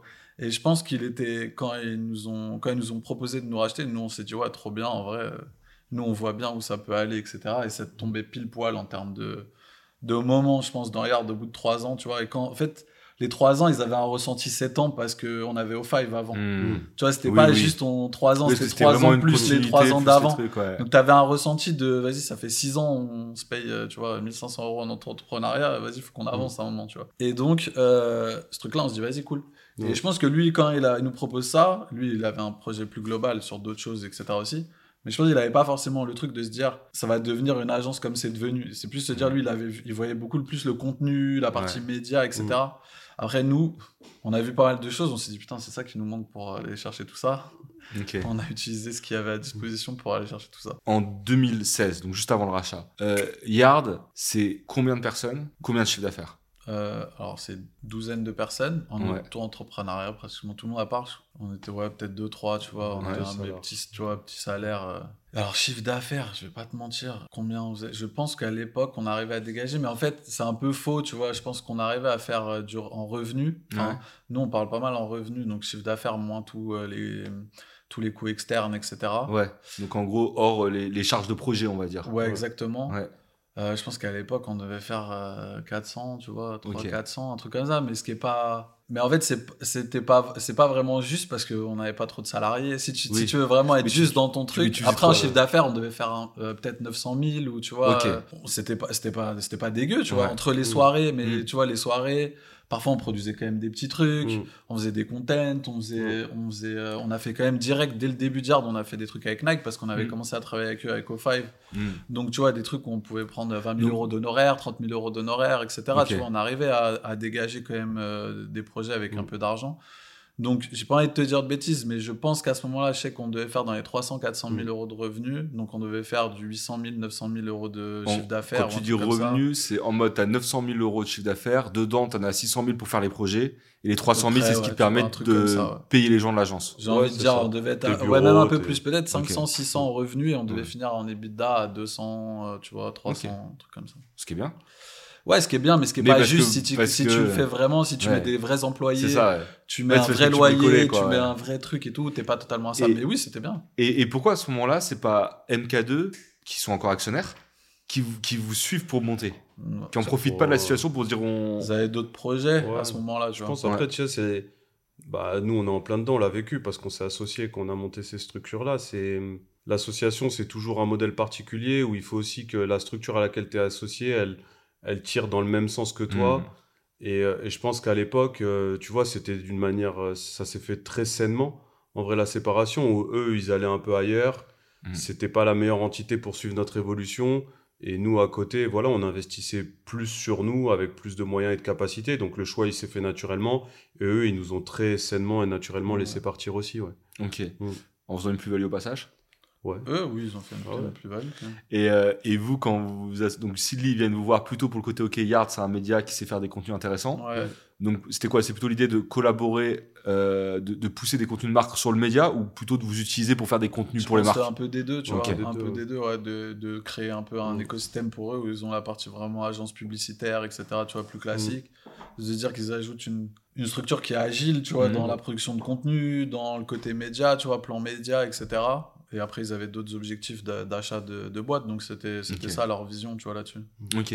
Euh, vous, vous vendez vos parts Ouais, totalement. ouais. C'est c'est quoi la logique derrière alors que vous étiez jusqu'à présent avec un associé minoritaire? Minoritaire, Mm. ils étaient MK2, non? Mm. On voulait Ouais. pas, mais on n'a pas trop eu le choix. Ok. À un moment, c'était un truc, on- c'était ça ou pas, tu vois. Donc euh, Ok. on a dit, bon, bah vas-y, c'est Ouais. ça. Ok. Donc on a vendu, on a vendu, ouais, on a vendu 100%. Vous étiez Euh, conseillé à ce moment-là ou ouais, Pas de ouf, bah, après. Un pote avocat, tu Ouais. vois, qui, qui avait pas vraiment fait ça déjà et tout. mais- Non, je pense, euh, si tu nous dis aujourd'hui oui, on aurait pu faire un meilleur deal et garder nos parts. Ouais. Si tu nous demandes à l'époque, euh, humainement et personnellement, dans les situations où on est et où est l'équipe, on se dit que c'est le move c'était le move à faire. Et peut-être que oui, aujourd'hui, tu le regrettes un peu parce que tu vois tout la plus-value et la valeur que derrière, tu as réussi à apporter et qu'Yard est devenu. Mais, euh, mais d'un autre côté, on reste dirigeant de la boîte, on l'amène là où on a envie de l'amener, on fait ce qu'on a envie de faire avec. Et on n'a pas de contraintes. Donc, Mm. euh, tu te dis, écoute, c'est la, la vraie question, c'est la propriété. C'est Mm. c'est le débat de la propriété, tu vois. C'est au moment où tu lâches, bien sûr, ça te fait mal. Mm. Après, comme le dit Tom, c'est- plus que 4 ans de yard. C'est 3 Mm. ans euh, Oui, d'O5, Fallait peut-être 3 sécuriser un ans avant. O5. d'entre- Enfin, tu vois, Mm. on Ouais. sort de 10-15 ans d'entrepreneuriat et il y a un moment, ouais, tu vois, euh, 33, 34 ans, t'es- t'as Ouais. envie de vivre, t'as envie Et- d'acheter, t'as ouais. envie de. voilà. Parce que du coup, ça vous permet de faire du coup un cash out, ça vous permet de sécuriser donc déjà les équipes, puisque Ouais. j'ai l'impression que le deal principal, Ouais. c'est de se dire Ouais, on a passé tout le monde dans avec eux, ouais, ça passe en Ouais. CDI, ce qui est vraiment pas simple, parce qu'en vrai, auto-entrepreneur, comme tu disais, tu le payes Ah 1500 non, ça a balles, valeur lui il paye ses charges de son côté. Non, ça n'a rien à Toi, tu veux donner 1500 Ouais, balles à un mec en, en salarié, ça en coûte 3000. Donc Ouais, en gros, c'est beaucoup plus compliqué. Donc à ce moment-là, c'est- ça vous permet de salarier les équipes. Vous, ça vous permet de vous salarier aussi si vous ne l'étiez pas déjà ou peut-être à des l'était, plus intéressants. ouais, mais- Et à ce moment-là, j'imagine que vous aussi, vous faites une plus-value personnelle, financière, Mm. qui vous permet, comme tu dis, potentiellement de faire un achat, un investissement, Ouais. un truc comme ça, quoi. Après, on a fait un deal particulier, c'est que comme la boîte n'avait pas une valeur de ouf non plus financièrement en tant Mm. que telle, tu vois, elle avait du potentiel et nous on savait, mais Mm. on a fait, nous on a fait un deal sur plusieurs années en fait. Donc Mhm. on a fait un deal euh, qu'on appelle earn-out, et donc on a eu un premier paiement euh, qui nous a permis de faire euh, bah, forcément une, une plus-value, mais qui était, enfin, qui était bien, mais c'était pas non plus, euh, tu vois. Et après c'était indexé sur les résultats et en Mhm. vrai on a fini cette année, tu vois. Donc euh, tu vois, c'était, c'était long. Un deal sur 7 ans. Mais quoi. au final, c'est pour ça que euh, Yoann, il dit que c'est vrai que. On, nous, on nous a souvent dit, ouais, mais pourquoi vous avez tout lâché, etc. On dit, ouais, mais en vrai, moi, en vrai, par exemple, je regrette pas, tu vois. Je, Après, c'est son rapport de force aussi. J'ai jamais regretté parce que je pense qu'aujourd'hui, on a construit quelque chose et au final, même, genre, les résultats, ils ont été au-delà des espérances, Mm. tu vois. Donc, au final, on s'est rendu quand même indispensable et aujourd'hui, on est dans une position en vrai même de force dans nos deals, tu vois. Et là, on, re- on Mm. deal pour la suite. Mhm. Et en vrai, ça se trouve, on va redevenir propriétaire de certaines, euh, Mhm. d'une partie de yard, tu vois. Donc, en vrai, ça se trouve, c'est pas si, tu vois, on n'a Mhm. pas, je pense qu'on n'a pas fait un mauvais deal. Et à ce moment-là encore, comme disait Johan, c'était ça où, genre, euh, où on essayait de continuer. continuer, et je pense qu'on en euh, avait pour mhm. 10 piges à essayer de, de, de, de casser le, le, le plafond qui était au-dessus de nous, tu vois. Genre, on en avait encore pour pas mal d'années, tu vois. Donc, euh, en Je- vrai, ça nous a fait accélérer de ouf. Franchement, pour, pour, pour en arriver à là où on est aujourd'hui, tu vois, être dans la capacité euh, d'assumer euh, tout ce qu'on assume sur l'agence, d'assumer le fait que chez nous, il y a, il y a 30, c'est entre 35 et 40 CDI, euh, d'assumer sur la même année de faire les flammes, de faire Yardland et tout, il, il fallait qu'on aille chercher des paliers euh, de garantie qui sont totalement différents, il fallait que la société soit structurée différemment, et je pense que Ouais. on, on était fatigué, entre guillemets, d'être dans un truc de débrouille, de devoir aller chercher. Et, et franchement, c'est très dur. Pour, pour une jeune boîte comme la nôtre à l'époque, de percer pour en arriver à là où on en est aujourd'hui, juste de nos propres moyens, on ne dit pas qu'on n'y serait pas arrivé sans se faire racheter, mais, mais c'est très du dur parce qu'à un moment, tu dois envoyer des garanties financières, tu dois être capable d'avoir euh, des 7 chiffres euh, dehors à des instants T, tu vois, c'est c'est des vrais trucs. Quand tu produis des événements pour Nike ou quoi, euh, ouais, des fois sur le mois, il, y a un million dehors, tu vois, Mm. que tu, le client ne paye pas tout de suite, le machin, Mm. le truc. Donc, on aurait mis, je pense, on aurait mis beaucoup plus de temps pour arriver à la taille qu'on est si, euh, si on n'avait pas fait ce choix, ouais. Et on n'avait pas de gens qui nous accompagnaient, tu vois. Enfin, je veux dire, nous, on venait pas de. On n'avait pas fait de. Tu vois, de. On n'avait pas de gens autour de nous, tu Ouais. vois, qui avaient monté des boîtes euh, comme ça et qui pouvaient nous dire, ouais, faut que vous. Faut que vous embauchiez tel type de personne, tel type de personne. Et c'est pour ça qu'aussi, le fait d'aller chez Sidley, c'est qu'en fait, on s'est dit, ah ouais, putain, on a toutes ces idées-là. Et là, en fait, il y a des gens, tu leur parles de ça et ils sont capables de mettre des mots dessus, Mm. de vendre, de mettre de la strat, de mettre des trucs qui, en fait, et c'est ce qui nous a fait step, tu vois, direct, quand on est arrivé chez Nike sur des pitchs qu'on faisait, on faisait tout seul et là, on est arrivé avec ça, les gens, ils se sont dit, bah déjà, ils ont Sidley, ça veut dire, derrière, vu que c'était une boîte qui était mondiale et qui faisait, tu vois, qui avait fait tout Adidas Monde pendant un temps, tout Absolute, etc., en mode, bon, bah, déjà, c'est c'est- c'est carré. Enfin, derrière, ça veut dire qu'ils ont une structure, ils ont une structure financière, ils ont une structure administrative qui est bien plus costaud.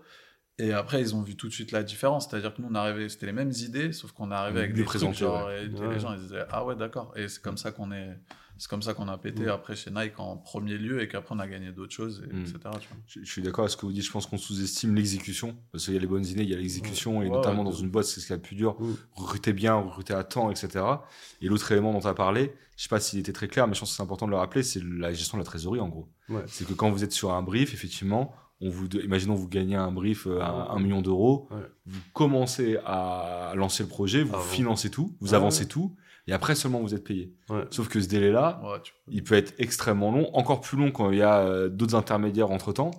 Et en vrai, si t'es pas capable de tenir financièrement, t'es obligé de refuser les gros briefs. Ah bah, ça arrive sur ouais, des trucs où c'est Ouais, trop t'as gros pas pour les toi. pour les Tu peux pas tenir, euh, tu peux pas ouais, ouais. attendre 6 mois de Mm. toucher 500 000 euros et du coup, premier gros truc, c'est comme ça. et puis on- ils nous ont prêté de l'argent au départ, tu vois, sur Ouais. le premier gros truc, hein, de l'avance de trésor, Ouais. parce que. ah, Puis les marques, ils le savent, ils te donnent aussi des gros projets si tu as les reins de les assumer Ouais. en trésorerie, en staff, enfin, Ok. Là, vous êtes 35 à 40 personnes. avec En les vrai, est- avec les stages, avec, Avec les les alternants, les stages et les free qui sont souvent là, on est pratiquement une soixantaine tout le temps. Ok. C'est énorme. Vous n'avez pas de nostalgie des fois du moment où vous étiez moins nombreux? Si, si. Si, Si, c'est parce normal, qu'à je pense. plein de niveaux, Ouais. c'est- plus simple. Ouais. Puis surtout, tu vois, nous, on a un truc qui est dur, c'est qu'on est quand même un- sur un game où, euh, pour nous, il faut avoir une pertinence culturelle, éditoriale. On recrute pas au hasard, tu vois. Enfin, il faut que des gens passionnés, etc. Et c'est sûr que quand tu t'es plus poreux, quand tu es à 60, c'est différent. Tu as besoin d'autres compétences, tu as Ouais. besoin d'autres trucs, etc. Donc le- l'ADN pur de ce qu'il faisait Yard à l'époque, c'est plus, c'est plus automatiquement aussi facile de, de, de l'avoir aujourd'hui. Donc euh, ouais, tu as des périodes de, de, de regret. Mais d'un autre côté, tu vois aussi ce qu'on est en train de- d'essayer de mettre en place et ce qu'on met en place. Et tu sais que si tu n'avais pas ça, qu'on se Ouais, parle ouais. d'impact culturel, on pourrait pas aller plus grand. Mm. C'est-à-dire qu'à un moment, quand la même année, tu as les flammes et Yardland qui tombent, bah, il faut que ton agence elle tourne. Mm. T'es- Toi, tu es en train de développer des trucs qui sont de la taille de nouveaux business en vrai. Ouais. Donc, euh, donc ça t'aide aussi à ça. Ça t'aide à aller chercher plus grand, plus de rêves et plus d'ambition pour, euh, pour la société. Ouais. Aujourd'hui, ça, tu regardes Google Agenda, Slack, et Ouais. tout.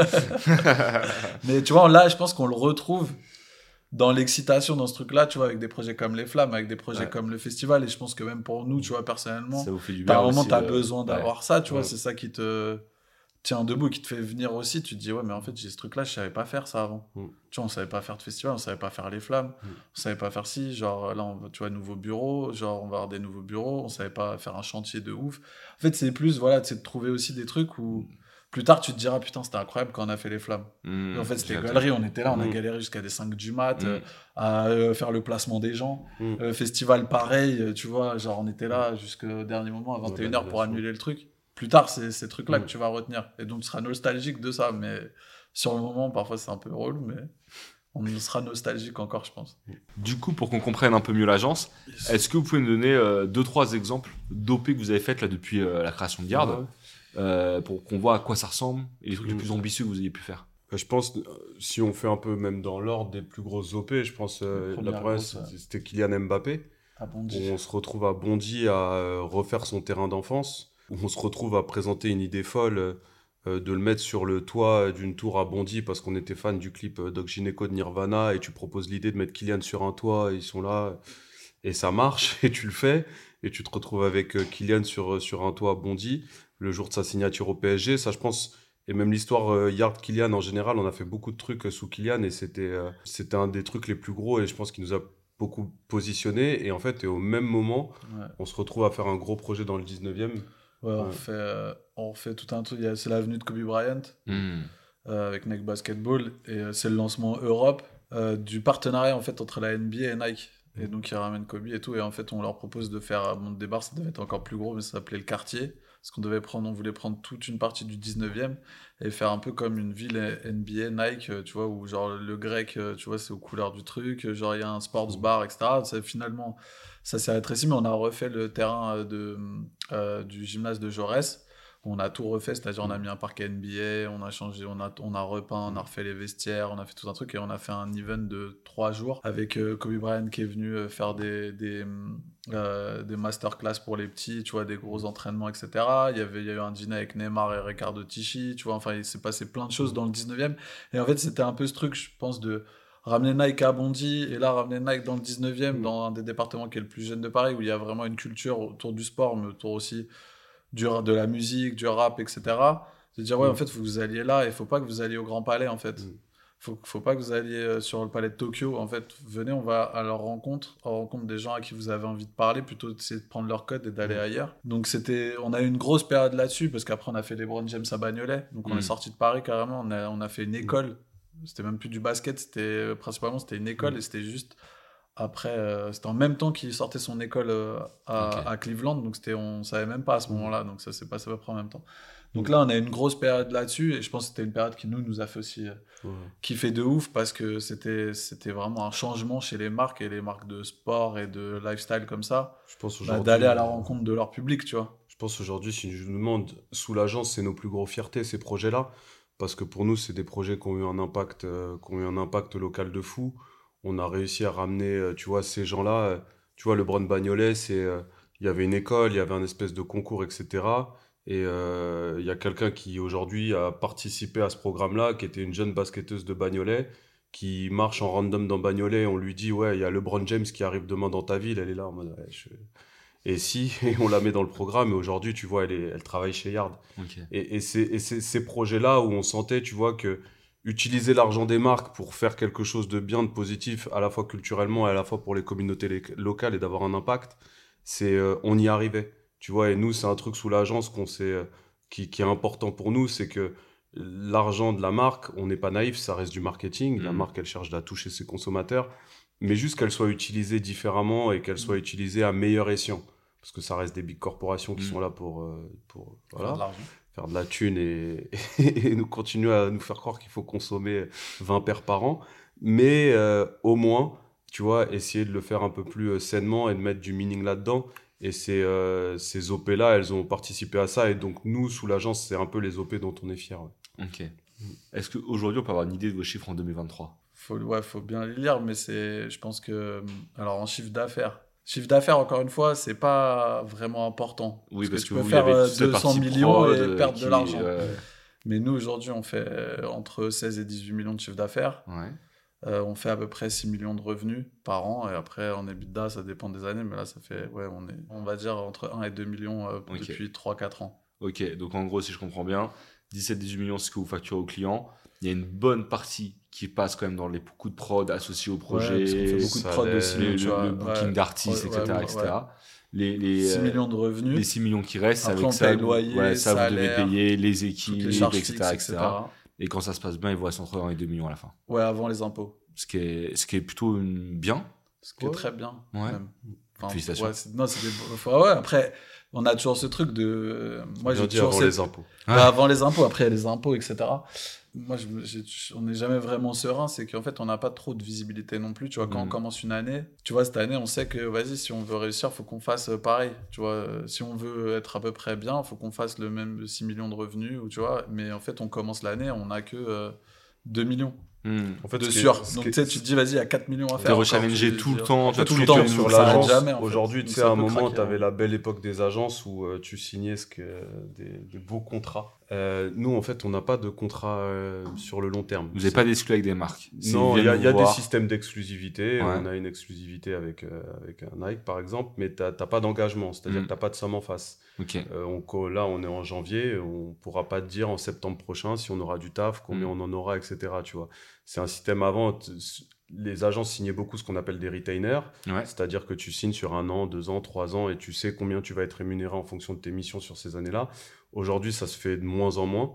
Euh, nous, très spécifiquement, on est beaucoup au projet. Donc c'est vrai qu'on n'a jamais de visibilité. Parce que les marques pour lesquelles on travaille, ça se fait moins, parce qu'on bosse sur de l'événementiel, de la prod vidéo, des trucs qui sont un peu plus euh, Mm. one shot. Et donc du coup, on en a un peu, mais pas énormément. Ouais. Donc comme le dit Tom, en, en septembre prochain, on est incapable de dire euh, combien fait la boîte. Si Mm. on met un tableau aujourd'hui, il y a écrit zéro quasiment. Mm. Pas zéro, mais Mm. presque. Tu vois. Ouais, donc chaque année, t'as pas forcément un business récurrent. Non, il faut Chaque aller année, seul, faut il faut aller chercher, il faut... Ouais, exactement. C'est- c'est- c'est- je pense que c'est ça le plus, Le plus dur. Ouais, le plus dur, parce que même comment même, tu. C'est de la pression et c'est Ouais. aussi euh, comment tu. Comment tu construis ton équipe, tu vois. Comment tu calibres tes coûts par rapport à ça, effectivement. Ouais, Parce que, vous êtes, vous êtes 20 de plus et que finalement vous faites moins que l'année d'avant, euh, ouais. Tu- C'est bah voilà. Après, maintenant, ce qui est cool, c'est que aussi on a. euh, C'est pour ça qu'on fait aussi attention à la façon dont on gère la boîte. C'est qu'on sait on a une trésor qui est, tu vois, qui est, qui est bien, qui nous permet en fait de se dire, bah tu vois, quand il y avait le Covid, en vrai, ça nous a, enfin, on a perdu de l'argent comme beaucoup l'année du Covid, mais très peu, tu vois, et donc.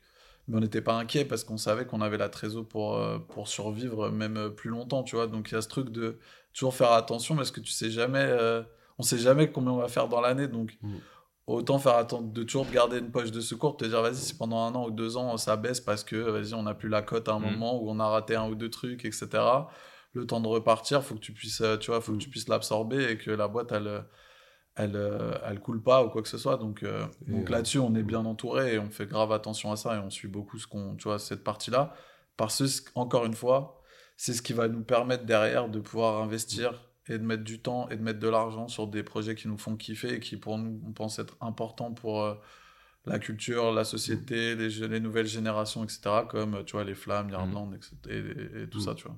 C'est c'est vraiment la transition. C'est euh, si on n'arrive pas à sortir ça, clairement ces projets-là euh, pour pour pouvoir les porter, ça marche plus. ouais. pff, c'est un autre enjeu. ouais. Il faut aller chercher ailleurs. Parlons des flammes. Je ne sais pas si euh, on a besoin de revenir sur ce que sont les flammes, parce que je pense que notre public le sait. Est-ce que vous pouvez nous dire, peut-être en une phrase, ce qui a motivé la création des flammes? La frustration. Je pense. Non, mais je pense comme on comme on le dit dé- depuis le départ un peu de l'interview, c'est la frustration de voir qu'il n'y a pas ce moment-là. Je pense que c'est même pas une bataille de haine envers ce qui existe, euh, comme les victoires ou les Energy Music Awards et tout, parce que à un moment, tu rentres et nous, ça fait longtemps qu'on est là-dedans, donc t'as limite plus d'attente en Mm. fait. Tu sais, t'es plus dans un truc de Ah, j'espère qu'ils vont enfin nous. T'es plus là-dedans. Ça fait un moment qu'on n'est plus là-dedans. Et je pense, ouais, c'est juste la frustration de ne pas avoir ce moment de célébration, en fait, de voir cette culture, cette musique grandir, ces artistes devenir de plus en plus importants, qui ont de plus en plus d'impact, qui font des choses de qui font des choses magnifiques et juste de pas avoir ce moment de célébration et tu te dis c'est anormal au stade où on est aujourd'hui notre culture que ça n'existe pas. Ok. Vous faites quoi comme bilan de la première édition? Euh, franchement, euh, fier et content de la première édition. Ouais. Genre au global, quand tu prends du recul et que tu laisses passer quelques jours et que tu regardes les, tu regardes l'impact que ça a eu tant euh, culturellement chez les artistes, chez les pros, euh, sur le public et qu'après tu regardes les chiffres aussi. Tu dis, enfin, je pense que pour une première édition, on a réussi euh, ce qu'on voulait faire. Même, je pense que c'est au-delà de ce qu'on avait euh, imaginé en termes d'impact. Donc non, hyper content. Je pense qu'il y avait beaucoup de scepticisme par rapport à cette, euh, cette cérémonie. Déjà de un, que ouais, c'était pas faisable ou que ça, ça allait être une galère ou qu'il allait avoir des, des problèmes, etc. De deux, que est-ce que ça allait être un truc en mode c'est une fête de MJC ou est-ce que ça va être un truc qui est, tu vois, costaud, etc., qui a de l'ambition. Donc je pense au moins les gens maintenant ils savent ce que c'est, ils ont vu, ils voient et ils voient qu'il y a de l'ambition derrière, tu vois. Donc euh, donc c'était ça le plus important pour nous pour l'édition 1, c'est de, de mettre une de mettre la barre à un certain niveau pour se dire vas-y en fait on est au même niveau que on peut être au même niveau que plein d'autres cérémonies traditionnelles culturelles françaises et après même de les dépasser et de faire encore mieux que que toutes celles qui existent et de de regarder plus loin. Donc euh, non ouais, hyper content, chiffre euh, chiffre de ouf aussi. Et euh, après, bien sûr, une tonne de choses à corriger, une tonne de choses à, à améliorer, à faire évoluer, plein de réflexions et tout. Mais si on fait un, un obje- un- un- on regarde globalement ce qui s'est passé, ouais, on est, enfin, en tout cas, content et fier de ce qu'on a fait. J'ai, euh, moi, ce qui m'a, j'ai tout le début des discussions euh, côté Bouscapé avec vous, donc Ouais. j'ai vu le début du projet et puis j'étais super fier moi quand j'ai vu le résultat final. Il y a quand même eu pas mal de critiques sur le réseau, Ouais. toujours, c'est toujours le cas. Mais est-ce que, parce que moi je trouvais ça un peu injuste parce que je vous ai vu bosser et je vois que le résultat est ultra réussi. Vous, quand vous voyez ces critiques-là, vous dites c'est inévitable parce que on peut pas faire l'unanimité ou euh, vous dites quand même on, on s'est fait un peu taper dessus pour rien? Après, je pense, nous, on sait de quel game on vient. C'est-à-dire que on sait que même si tout le monde est d'accord pour se dire il manque une cérémonie comme ça, le moment où elle va sortir, il n'y a pas tout le monde qui va être derrière toi. Tu, Mm. tu- tu le sais et on sait qu'on doit convaincre. Et je pense que ça, c'est quelque chose de par tout ce qu'on a fait en- avant. Et je pense que c'est la même chose pour Bouscapé. On sait très bien que ça va pas être au- aussi facile de convaincre tout le monde. Bien sûr, quand le lendemain des flammes, tu lis les trucs et tout machin, t'es... Ouais, ça pique un peu, mais d'un côté, ça motive aussi. Et tu sais que t'es pas en train de te tromper. Parce qu'il y avait beaucoup de remarques, et je pense, toi, tu l'as, tu l'as vu un peu en étant, comme tu le dis, au début des discussions, etc. Nous, on sait qu'il y a de l'injustice dans beaucoup de remarques. C'est qu'on n'est pas pédophile, Mm. euh, qu'on n'invite pas des pédophiles. On sait qu'on n'est pas raciste. tu vois, c'est des trucs. Tu lis le tweet, ça te fait le mât parce que ça prend une dimension de fou. Mais au fond de toi, t'es serein. On sait pourquoi on le fait, on sait comment on le fait, on sait qui on est. Donc à un moment, t'es en mode, ouais, bah gros, vous verrez.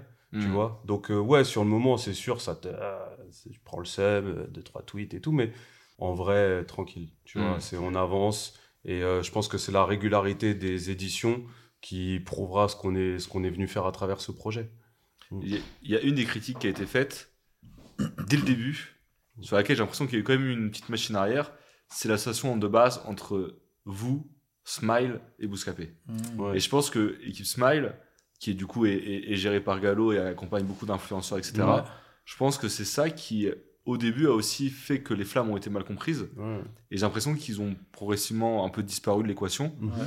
Euh, C'était une erreur avec le recul de- d'avoir annoncé avec Smile? Je sais pas si c'était une, je sais sais pas si pas. c'était une erreur, Mm. mais euh, en fait, c'est plus. C'est vrai qu'au départ, quand on parle des flammes, on se dit que vas-y, la musique, ça va être central et ça va être euh, musi- la musique le pilier, tu vois.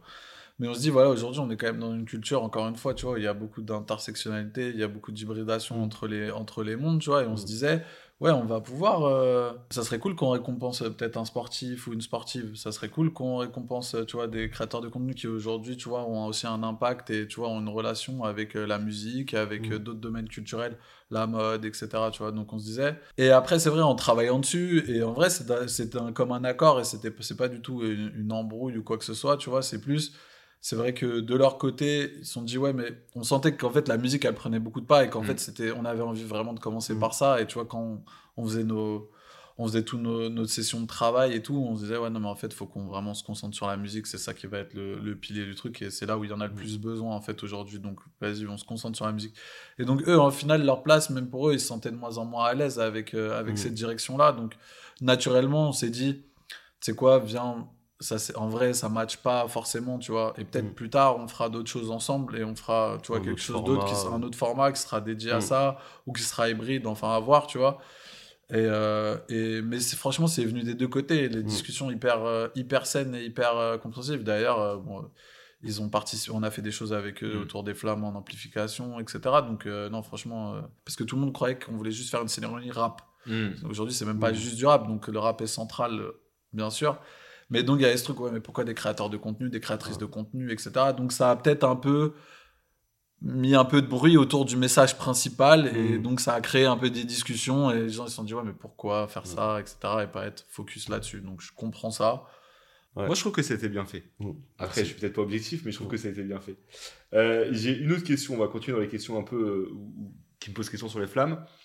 Pourquoi le mettre en télé? Ah, bah, Ouais, c'est une bonne question, mais en vrai, c'est pas qu'en télé. C'était pas. Ça, je pense, c'est le truc le plus important. C'était pas un objectif en vrai. Dès le départ, on a dit, c'est pas du tout la télé qui était notre truc. On s'est toujours dit euh, YouTube, euh, tu vois, YouTube euh, et Twitch en first, tu vois. Et en fait, c'est juste que ça, ça a intéressé des télés. Mm. Et en fait, nous, le discours, c'était pourquoi pas. Par contre, il n'y a pas d'exclusivité. Ok. Si vous voulez le diffuser, on s'arrange, on trouve un. Bah après, il y a un enjeu financier aussi, tu vois. Donc, si vous voulez le diffuser, vous voulez acheter les droits pour le diffuser, on en discute et on trouve un accord. Et, mais par contre, ça sera sur YouTube et sur Twitch. Donc maintenant, on sait que ça veut dire que l'accord financier sera moins gros, mais c'est pas grave. Genre, nous, on est prêt à ça. Il faut que ça soit le plus accessible possible. Et il faut que ça soit gratuit, il faut que ça soit mm. vu, et il faut que ça soit. On ait un système de diffusion qui soit moderne et qui soit d'actualité, en fait. Ok. Mm. On a fait un peu le point sur euh, les flammes de l'année dernière. C'est quoi le bilan financier des flammes?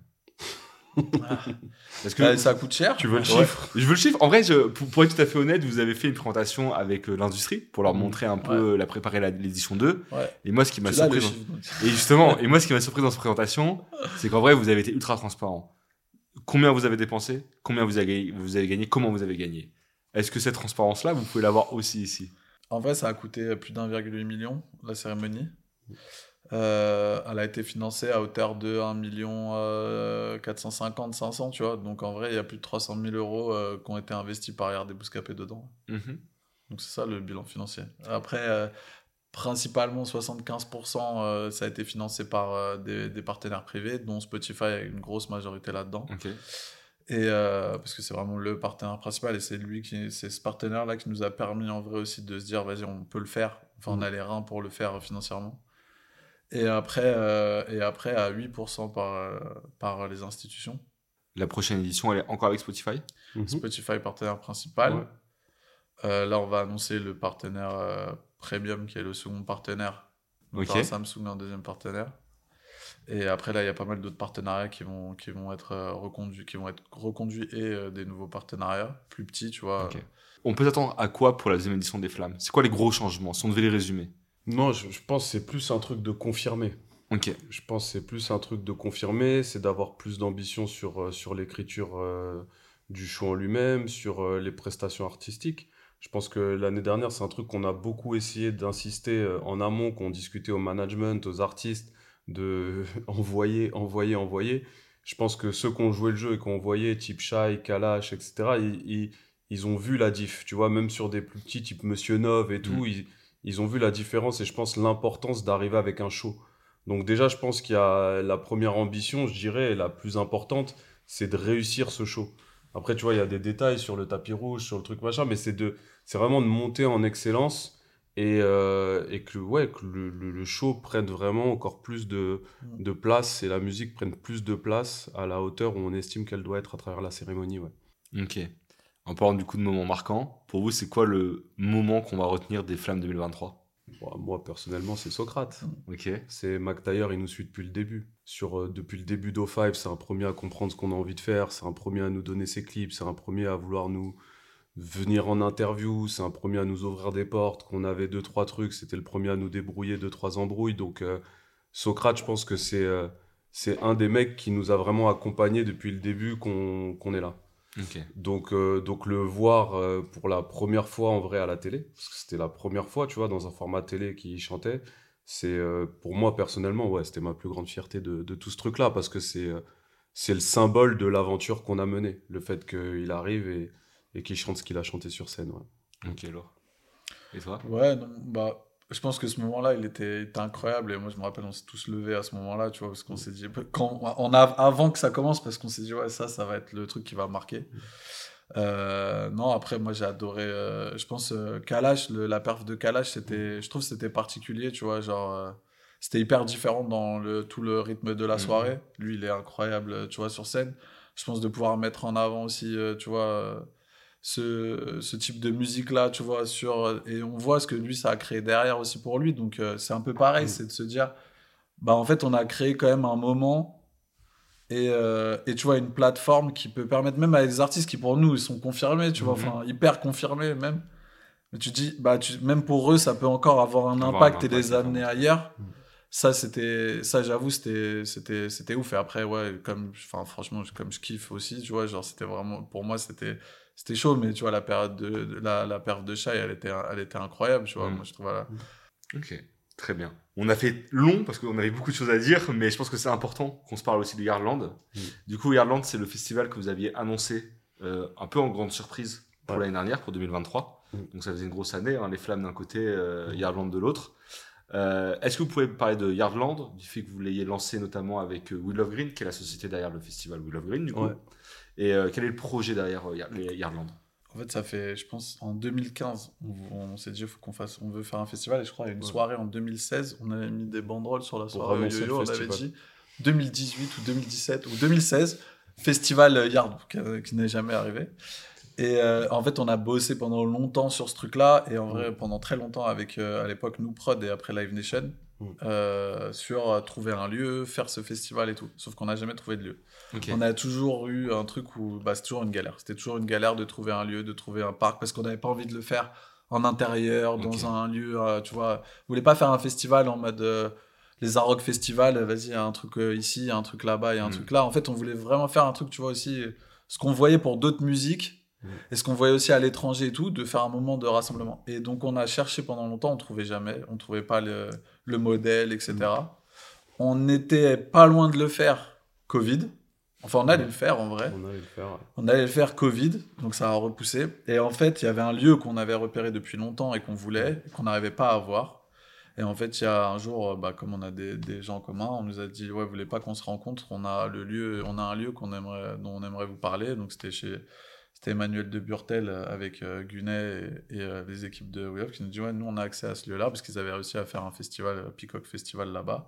C'était le parc euh, de Choisy qu'on mm. avait visité trois ans avant et qu'on essayait d'avoir et qu'on n'avait pas réussi. Mm. Et à partir de ce moment-là, on s'est dit, bon, bah, vas-y, let's go. Un peu tard dans l'année. Tard. Parce qu'on se dit let's go. Tard en 2022. Ouais. On se dit let's go, je crois, en novembre-décembre. Donc, euh, il faut monter une structure, il faut monter une société, il faut booker un line-up. Faut... Donc, c'est pour ça que c'est arrivé un peu tard dans l'année là. Non, c'est un peu de nulle part. Mais en vrai, comme Tom il dit, le festival, ça fait 7-8 ans que c'est un peu une obsession et qu'on s'en parle. À l'époque, il n'y en a pas. Aujourd'hui, il y a plus de rap en festival, mais tu n'as pas un moment de célébration qui nous est dédié dans l'entièreté de l'expérience. Mhm. C'est-à-dire que si tu vas à un festival, tu as un artiste là, un artiste là, un artiste là. Donc ouais, tu, te sens un peu plus comblé dans ton offre. Et le rap est aussi plus mainstream, donc beaucoup plus écouté, etc. Mais t'as pas une expérience qui nous est dédiée. Nous, on se rend aussi compte, tu vois, genre, nous, si on travaillerait pas dans cette industrie, on se ferait pas inviter à des festivals, on n'irait jamais en festival. Moi, tous mes potes, ils ne vont pas en festival. Ils, ne comprenaient même pas. Moi, j'ai plein de potes euh, du 9-4, ils comprenaient même pas ce qu'ils allaient venir faire à Yardland. Tu vois, tellement ils ont, ils ont pas l'expérience festival. Mais euh, est-ce que justement les Ardentes, c'était pas un peu ça, mais en Belgique? Les Ardentes, il y a un truc très, un peu aussi, je suis un peu truc, il y a un truc un peu industriel, tu mm. vois, de genre, vas-y, on met tous les, on met tous les gros, vas-y, mm. bam, tu viens, et en vrai, tu viens un peu dans un champ et tu regardes mm. ton festival, tu vois. Nous, je pense qu'on a envie d'amener un truc qui est plus expérientiel et au fait un lieu de rencontre, tu vois, un lieu, un moment en fait de vie. Chose qu'on avait fait un peu avec le Wanderlust pendant des années. Où, en fait, les gens, ils venaient aux soirées. Parfois, ils faisaient même pas forcément la fête. Ils allaient là-bas, ils parlaient pendant des heures. ça chinait, ça, se, ça essayait de créer une marque de t-shirt. Ça tu vois, c'était un, Mm. C'était un lieu et un moment de rencontre et de découverte de plein de choses. Et nous, c'est un peu ça qu'on a envie de créer. Je pense, tu vois, c'est un peu la différence. Et je pense que c'est des projets qui sont en vrai euh, complémentaires. Les... Déjà, les Ardentes, ça fait très longtemps que ça existe. Et ils sont mis sur le rap euh, plutôt récemment, tu vois. Nous, on a, on a vraiment la volonté d'inclure des acteurs. Tu vois, il y a un gros volet associatif euh, sur, sur Yarland avec plus d'une trentaine d'associations qui sont présentes et qui, qui défendent différentes causes, avec des talks, etc. Machin, c'est, comme le dit Tom, c'est vraiment pousser tout un écosystème à se célébrer. Et, et on ne veut pas trop rentrer non plus parce que c'est un milieu qui est super concurrentiel, le mmh. Le prix des artistes, il flambe, et le prix même des artistes français aujourd'hui et belges, il est, c'est, délirant, tu vois, ça. Parce qu'aujourd'hui, moi je les comprends, ils ont limite plus de force que certains artistes euh, mmh. internationaux, tu vois. Aujourd'hui, il vaut mieux aller sur une tête française très très grosse que sur un Drake, tu mmh. vois. Genre, on, en est, on en est quasiment là, en vrai de vrai. Hein. C'est pour ça que vous n'aviez pas tant de têtes d'affiche françaises sur la première affiche de Yardland Ah bah si tu nous demandes, nous c'est dur. Alors que de ah, base... nous on veut faire que du français. Enfin on veut pas faire que du français. mais de base c'était majoritaire. C'était 85% français. Mais sauf qu'aujourd'hui les réalités de marché elles sont telles qu'aujourd'hui on peut sur Yardland, un festival naissant, où nous on est sur des jauges de, de, de 16 à 17 000 par jour, tu peux te payer aucune grosse tête française. Hmm. C'est très dur. Tu peux et ce, malgré la proximité que vous pouvez avoir avec les artistes. Ouais, parce que c'est une autre économie et nous, et nous on les comprend, tu vois. Hmm. C'est euh, tu quand si tu payes moitié moins ou si machin, tu as toute une autre industrie derrière et et je pense qu'aujourd'hui, les artistes, euh, ils, ils, ont besoin de manger. Là, le rap est au top. Donc, c'est eux qui facturent le, plus en festival. C'est eux qui sont bookés en tête d'affiche. Bah, donc, c'est normal qu'ils mangent. Si tu capitalises pas sur ton été, c'est ça aussi le truc. Et vous l'aviez pas anticipé, ça, que ça allait être, que ça allait être aussi si, au moment où on lance le festival, on sait qu'on fait sans ça. Au moment où on pense le festival, notre line-up, c'est euh, Damso, PNL, Necfeu, euh, Nino. on les a tous. Si on le lance 5-6 ans en avant, on les a hmm. tous. Oui, parce qu'il y a beaucoup moins de concu, ouais. Aujourd'hui, quand tu vois euh, Nino, c'est la tête d'affiche de Will of Green. Gazo Tiaco, c'est la tête d'affiche de Solidays, qui sont des festivals implantés depuis euh, des dizaines d'années et qui mettent des montants 2, 3, 4 fois supérieurs à ce que nous, on peut se permettre de mettre. Donc on sait qu'on va pas jouer dans cette cour, mais du coup, ça nous dérange pas, parce que je pense que c'est ce qui nous amène à réfléchir différemment, à convaincre euh, Abdel et toute l'équipe de faire Carissor Noir oui, ça, vous devez faire des coups du coup. De réfléchir à comment on met en avant les petits, mmh. tu vois, et comment euh, toute la nouvelle géné qui arrive, c'est aussi une première grosse scène pour eux. Tu vois, on allait se retrouver avec euh, des artistes euh, plutôt petits au stade où ils en sont, tu vois, qui ont certains ont, pas fait un Olympia, ont pas fait de Cigale. Mmh. Vous aviez programmé TIFF l'année dernière. Ouais, il y avait TIFF l'année dernière. C'était encore beaucoup beaucoup. c'est aujourd'hui quoi. C'est pas le TIFF maintenant. Ouais, c'est c'est Renoir sur une de ses premières scènes en mmh. vrai à l'époque. Donc et ils allaient se retrouver devant des 5-6 000 personnes. Donc on dit que c'est plus notre mission. Mm. Euh, c'est dur aujourd'hui parce que tu sais très bien que, tu vois, quand tu vois le line-up des Ardentes tomber, tu es là en mode. Ouais. Après, on est moins cher, on est plus mm. proche et tout, mais, mais bon, on a quand même la conviction de se dire qu'on va avoir une mission aussi là-dessus et qu'il y a plein de talents qui vont, euh, qui vont bénéficier de leur première exposition en festival chez nous. Euh, parce qu'on va les respecter, parce qu'ils vont jouer aux bonnes heures, parce qu'ils vont être entourés dans mon line-up et ils vont vraiment rencontrer leur public. Et on a quand même la conviction qu'à terme, ça, ça va aussi convaincre des plus gros à se dire, au lieu de chanter à Solidays ou au lieu de chanter devant des publics en vrai qui connaissent un ou deux titres parce que ça passe sur Energy ou Skyrock, je vais aller chanter pour mes gens qui sont capables de chanter mes chansons pendant une heure versus ils font la gueule et ils sortent leur téléphone que pendant le single Energy. Mmh. Ok, intéressant. Presque un festival de niche. Un peu. À l'heure où le rap est devenu ultra mainstream. Ce sera un peu ça, ouais. Moi, on m'a toujours dit que les festivals, c'était un gouffre financier. Ouais. Et euh, vous, dans vos projections, parce qu'en plus, vous, vous avez eu euh, cette annulation qui n'était pas prévue, mais dans vos projections originelles, vous, vous aviez prévu une rentabilité au bout de combien d'années? Ouais, ça dépend. Ça dépend de ce que tu fais en partenariat. Ça... Je pense que tu as besoin de plusieurs années, surtout après. Là, ce qui est bien, c'est que le site, il, est connu des équipes de Wheel of Green parce qu'ils ont, ils ont leur mm. festival Peacock. Donc après, on essaye de mutualiser des choses aussi mm. euh, ensemble. Euh, mais bon, oui, ça aurait pris plusieurs années. Ça, aurait pris au moins, ça prend au moins 4-5 ans, tu vois. Mm. Donc euh, ça va prendre au moins 4-5 ans à être le côté aussi euh, sponsoring parce qu'en fait voilà mhm. c'est pas juste sur le ticketing et euh, mhm. nous enfin ça va pas être non plus juste sur euh, les bars la bouffe etc tu vois donc il y a vraiment un enjeu sur les subventions vous, hein. soyez en mesure d'intégrer les marques aussi de manière et le sponsoring et c'est vrai en vrai ce qu'on a envie de mettre en place aussi on se dit qu'en fait ça va être un moment qui est culturel un moment de célébration ça va intéresser au même titre que tu vois un moment comme les flammes ça peut intéresser beaucoup de, de partenaires, euh, tu vois, Mm. privés, de, de venir s'associer à ça parce que ça va être plus que juste mettre un stand, c'est que tu vas pouvoir venir aussi euh, euh, te lier à un mouvement un peu, tu vois, et c'est là où ça peut être intéressant de, de créer des partenariats un peu long terme et, et de, de créer une vraie connexion à la fois physique et de- aussi de raconter une histoire plus longue parce que tu peux commencer avant le festival d'en parler, tu peux en parler après. On a l'impression quand même que la marque Yardland et ça peut attirer aussi pas mal de, de financement euh, via la partie sponsoring et ce qu'on espère, tu vois, pour essayer d'être le plus vite, euh, tu vois, à l'équilibre et, et que, et que pareil, que ça soit une boîte qui devienne euh, pérenne et qui puisse, tu vois, continuer, tu vois, à, à vivre et à le faire. Comme les flammes, c'est des choses, on a envie de les faire pour... on le fait pas juste pour le faire une fois ou deux fois, quoi. L'idée, c'est d'essayer de le faire pendant 10 ans, 20 ans, Ok. en fonction peut-être sans nous, tu vois. Mais... Et au niveau justement de la billetterie de la première saison, enfin de la première euh, édition, vous étiez, euh, vous étiez comment? On Très était bien. plutôt bien, on était euh, sold out sur le dimanche. Ouais. Et on était, on était à 85-90% de jauge sur le samedi. Donc, euh, en vrai, avec le jour J et tout, je pense qu'on allait quasiment faire sold out sur les deux. Et nous, on était ravis de ça, tu vois. C'est au final, on a vendu entre 32 et 33 000 tickets. Ce qui, pour une première édition avec une com qui avait commencé fin février, début mars, tu vois, on Mhm. était, euh, on était fiers et, fiers et, et heureux de ça, ouais. Et du coup, justement, parlons-en. Mm.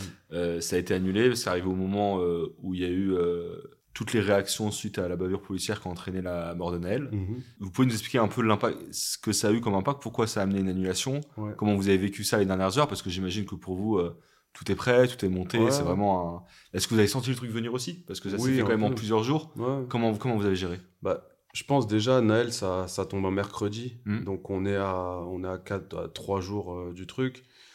Bah, déjà, tu vois, tu es dans un mood. Au début, quand ça tombe, t'as pas envie de faire un festival, je t'avoue. euh, le truc, il tombe, tu es là. euh, la machine, elle est lancée. Donc, c'est une machine inarrêtable. On Mhm. va se le dire, tu vois, il n'y a pas de en mode. donc, le, le mercredi, pff, sais, tu te dis, c'est, en fait, c'est chelou d'aller euh, d'aller faire ça. Après, tu as tout l'écosystème autour. Tu as les associations, on a des discussions, je sais pas, avec par exemple l'éco-banlieue, machin, truc, tous les gens qui sont impliqués sur le festival et on sait ce qu'on fait et tout le monde est partant. C'est-à-dire euh, les artistes, trucs, les assos, les médias partenaires, les machins, et tout le monde dit non, non, justement, c'est important de le faire, c'est important d'y aller. On réfléchit aussi à intégrer des choses qui allaient être faites par rapport à ce qui s'était passé le mercredi. Il y avait, il y avait tout un talk en préambule du festival qui était prévu, il y avait plein de trucs comme ça. Mais c'est vrai que tu es dans un mood particulier dès le mercredi, tu vois, genre... euh, Et après, ouais, quand tu sens que ça part, bah ouais, tu le vois venir. Donc un festival, le montage, il commence 15 jours avant. Donc tu as Mhm. 15 jours avant, euh, le site, il commence à être monté, les barrières à être montées, euh, une semaine avant. Donc là, vraiment, tu vois, le, quand ça tombe, le mercredi, le jeudi, quasiment tout est monté sur place. Mhm. Le vendredi, c'est le jour où tu accueilles tout le monde. Tu accueilles les associations, les stands de bouffe, euh, les trucs machin. Et euh, et tu sais, c'est un moment qui est particulier parce que tout le monde est surexcité. Hmm. C'est-à-dire que, je sais pas, on avait la daronne d'une meuf de notre équipe qui arrive avec ses 400 tièpes. Tu sais, c'est... Tout le monde découvre le lieu, le truc, le machin, ils sont là, tout le monde installe. Et tu sais, c'est, c'est limite un moment qui est très important dans le festival parce que c'est un moment où, voilà, ça fait six mois, tout le monde en parle et tout.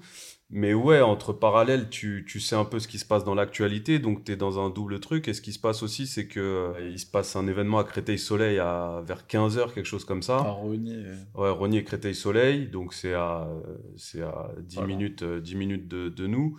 Et là, ouais, tu comprends, tu as les premiers appels de la préfecture, tu, tu comprends que eux, ils te poussent à annuler. Sauf que euh, pour être dans la, la full version euh, de ce qui se passe, au moment où ils te poussent à annuler, c'est ils disent on aimerait que vous, euh, on aimerait que Ouais. vous ne le fassiez pas. on vous conseille On vous d'annuler. conseille d'annuler. Sauf que conseiller d'annuler, c'est pas un arrêté préfectoral. Et tant bien nous, on pourrait prendre la décision de dire bon, ok, vas-y, euh, on annule. euh, c'est que pour notre pomme, on n'est pas assuré. Hmm. Enfin, Donc- si tu dis ça, t'es pas assuré. Parce Ouais. qu'on a une assurance, mais Ouais. Donc euh, nous, on est dans un truc de ouais, ok, vous nous mettez la pression pour annuler, mais On nous, n'a même pas les moyens de le faire, quoi. on n'a pas les moyens de le faire. Donc euh, on veut un arrêté préfectoral. Donc là, tu pars dans toutes des discussions de bah est-ce que peut-être ça va se calmer ce soir et qu'on le fait que dimanche et trucs, on change les artistes et trucs et machin, mais pff, Ou est-ce que tu le fais Ouais. Et Si que tu tu le fais, fais? c'est-à-dire que la, préf, la là préfecture, ils vont essayer de te fermer pendant le week-end. Mm. Ou ça se trouve, t'auras jamais plus de site. Et ils on te t'en- fera plus jamais confiance ils pour faire un t'envoient pas de festival. pompiers, Hmm. ils t'envoient pas de flics. Mm. Ça veut dire que s'il n'y a pas de pompiers, il n'y a pas de condé, tout est pour ta gueule derrière s'il se Ouais. passe quelque chose. C'est c'est des enjeux, tu donc vois. tu peux pas le euh, faire, mais t'es pas couvert. ouais. En, en gros, c'est ça. Et vous avez réussi à obtenir l'arrêté Ils nous préfectoral ont fait traîner jusqu'à ils nous ont fait 9h30, traîner jusqu'à ouais 9h30, on l'a 10 découvert heures du soir, sur hein. Twitter. Ok. Ils ont Donc, posté 9h30 l'arrêté préfectoral sur Twitter. Ok. Et bon, après, nous, le temps qu'on le prenne, qu'on le digère et qu'on le communique, on l'a communiqué vers euh, 22h30. Ouais. Ouais. Ok. Mais après, donc on a été assuré, on est couvert, tu vois. Mais après, au final, après, quand tu prends du recul là-dessus, enfin, d'annuler un festival, tu sais quoi, on va le refaire l'année prochaine, tu vois. Il y a un peu ce truc de se dire. euh, c'est pas. Genre, c'est c'est chiant pour les équipes, c'est chiant pour l'énergie collective, même pour les gens, tu vois, pour le Mm. public, pour ce truc, parce que c'était un moment important. Mais en vrai, il y a aussi un peu plus, il y a plus important. Et à ce Mm. moment-là, tu te dis, tu sais quoi, euh, quand tu, tu vois, le lendemain, tu te dis, bon, écoute, c'est pas grave, de toute façon, on va le refaire dans un an, tu vois. Après, Mm. pour, pour ceux qui sont depuis six mois dessus, nuit et jour, tu vois, t'as un peu ce truc, c'est dur, tu vois. Mais je pense que, t'as- en plus, t'avais l'été, donc après, t'as un peu les vacances et tout. Quand tu reviens en septembre, tu te dis, bah, tu sais quoi, c'est dans pas si loin, dans Ouais. pas si longtemps, tu vois. Et Mm. en vrai, écoute, Mm. c'est, c'était comme ça et il y a plus important. Et en vrai, on le refait l'année prochaine. Mm. Et à partir du moment aussi, on a eu cet arrêté. Ce qui était naze de ouf, c'était de nous faire galérer toute une journée pour nous. Hmm. Tu vois, nous, on est en mode, Mm. t'as pas le droit de le faire, mais en fait, va falloir que tu te payes, tu te manges 2 millions dans les dents et que tu, tu vois, Mm. donc tu tu dis, Mm. bah, c'est pas, enfin, comment on fait, tu vois. Et, ça vous avez pas peur que ça. Vous étiez dans un truc de dans tous les cas, si on annule, on en fera quand même un l'année prochaine?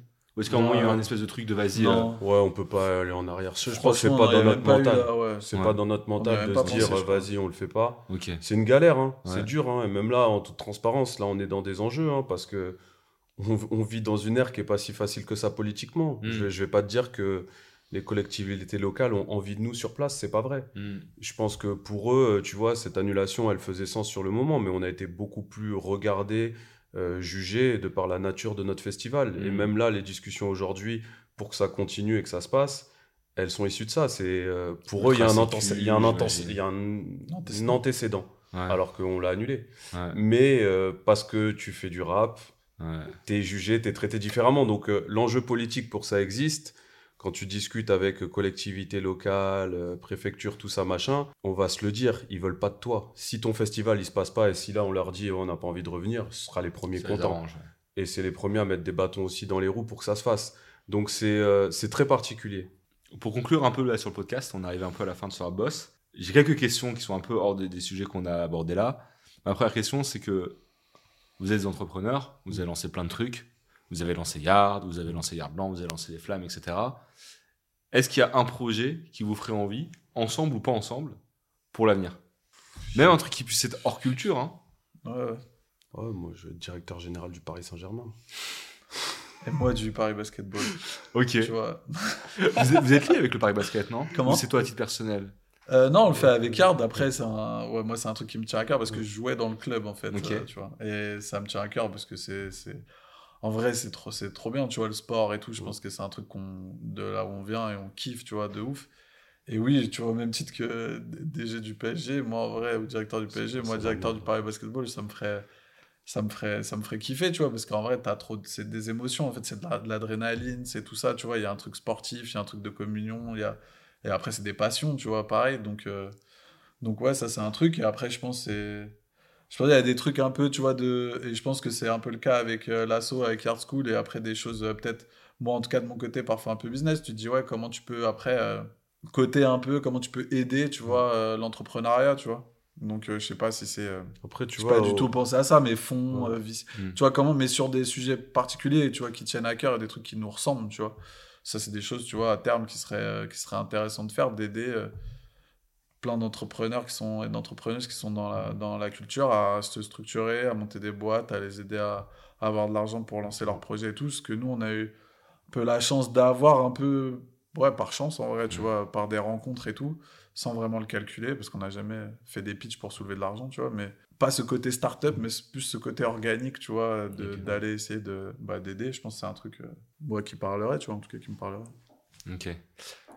Comment on fait pour se supporter après 14 ans de collaboration C'est pas facile. c'est pas facile. hein. Comme En vrai, c'est pas simple une association aussi longtemps. Non, non, c'est comme un groupe. Ouais. Ah, on était en c'est- coloc en 2009, Ouais. tu vois, donc euh, ça Non, fait non, quoi? C'est Ça fait toujours 15 ans. Non, non, c'est c'est comme un mariage. Ok. Ouais, ouais. C'est comme un mariage, c'est comme un groupe. Tu dois trouver la bonne balance. euh, C'est les intérêts, euh, savoir quels sont les intérêts de chacun, comment le bateau avance et tout. Mais, euh, mais ouais, c'est un travail. Ok. Bah, t'as des hauts et des bas, tu vois, c'est comme Normal. partout. hein. T'as- Non, mais t'as des hauts et des bas. Après, euh, quand tu regardes, bah, tu te dis c'est incroyable. Après, oui, sur les moments, t'as des moments où c'est plus dur, tu vois. Ouais. Et après, t'as- on a du monde à gérer, t'as pas, t'évolues pas de la même façon tout le temps, Ouais. t'as pas tout le temps les mêmes idées ou le même euh, alignement, tu vois. Ouais. Pour l'instant, ça nous a, ça a été pas f- tout le temps facile, mais ça nous a pas empêché de faire des choses. Ok. Et en vrai, ça compte, on continue à faire des trucs que nous on trouve lourds et qui ont Mm. de l'impact. Donc en vrai, pour l'instant, euh, pour l'instant, ça va, tu vois. On arrive à faire les choses, donc c'est le principal. Et tu vois, on, là, on- Merci tous les deux. on Ça, peut se, on peut se parler, on se regarde. Non, ça, en vrai, c'est. En vrai, je pense après 15 ans de mariage, c'est. Sûr. Ouais, tu, tu, tu sais C'est comment pas mal. avancer. vois, franchement, je pense que le bilan il est pas mal après 15 C'est ans. de déjà plus que nos couples. Euh, vous auriez une suggestion d'invité pour un boss? Ah, qui a pas déjà passé? Dans l'équipe, j'ai passé. bah, Je sais pas, tu veux pas faire un match Ouais, j'allais dire, t'as pas fait un mat encore. Pas encore. C'est vrai. Non, parce que moi, ce que j'aime bien sur le format, c'est qu'il y a beaucoup de mecs que t'as jamais entendus vraiment, tu vois, comme des Eric ou des gars comme ça. Ça fait plaisir de les entendre, tu Mm. vois. Dernière question. Et du coup, je vais vous la poser à un par un. Euh, toi, Johan, tu dirais quoi au jeune Johan Mhm. qui avait envie de bosser dans la culture Mhm. s'il t'écoutait aujourd'hui là? Bah, franchement, d'y croire, en fait. Euh, d'y croire. Peut-être d'y croire un peu plus. Mhm. Parce que je pense, des fois, c'est ce qui nous a euh, un peu manqué. C'est on y croyait, on mettait énormément d'énergie, mais on, est, on était très sceptique. Tu vois, moi, je sais que j'étais très sceptique. Je me disais pas que j'allais avoir la chance de, de vivre de ça. Déjà, euh, le premier truc, juste de vivre de ça.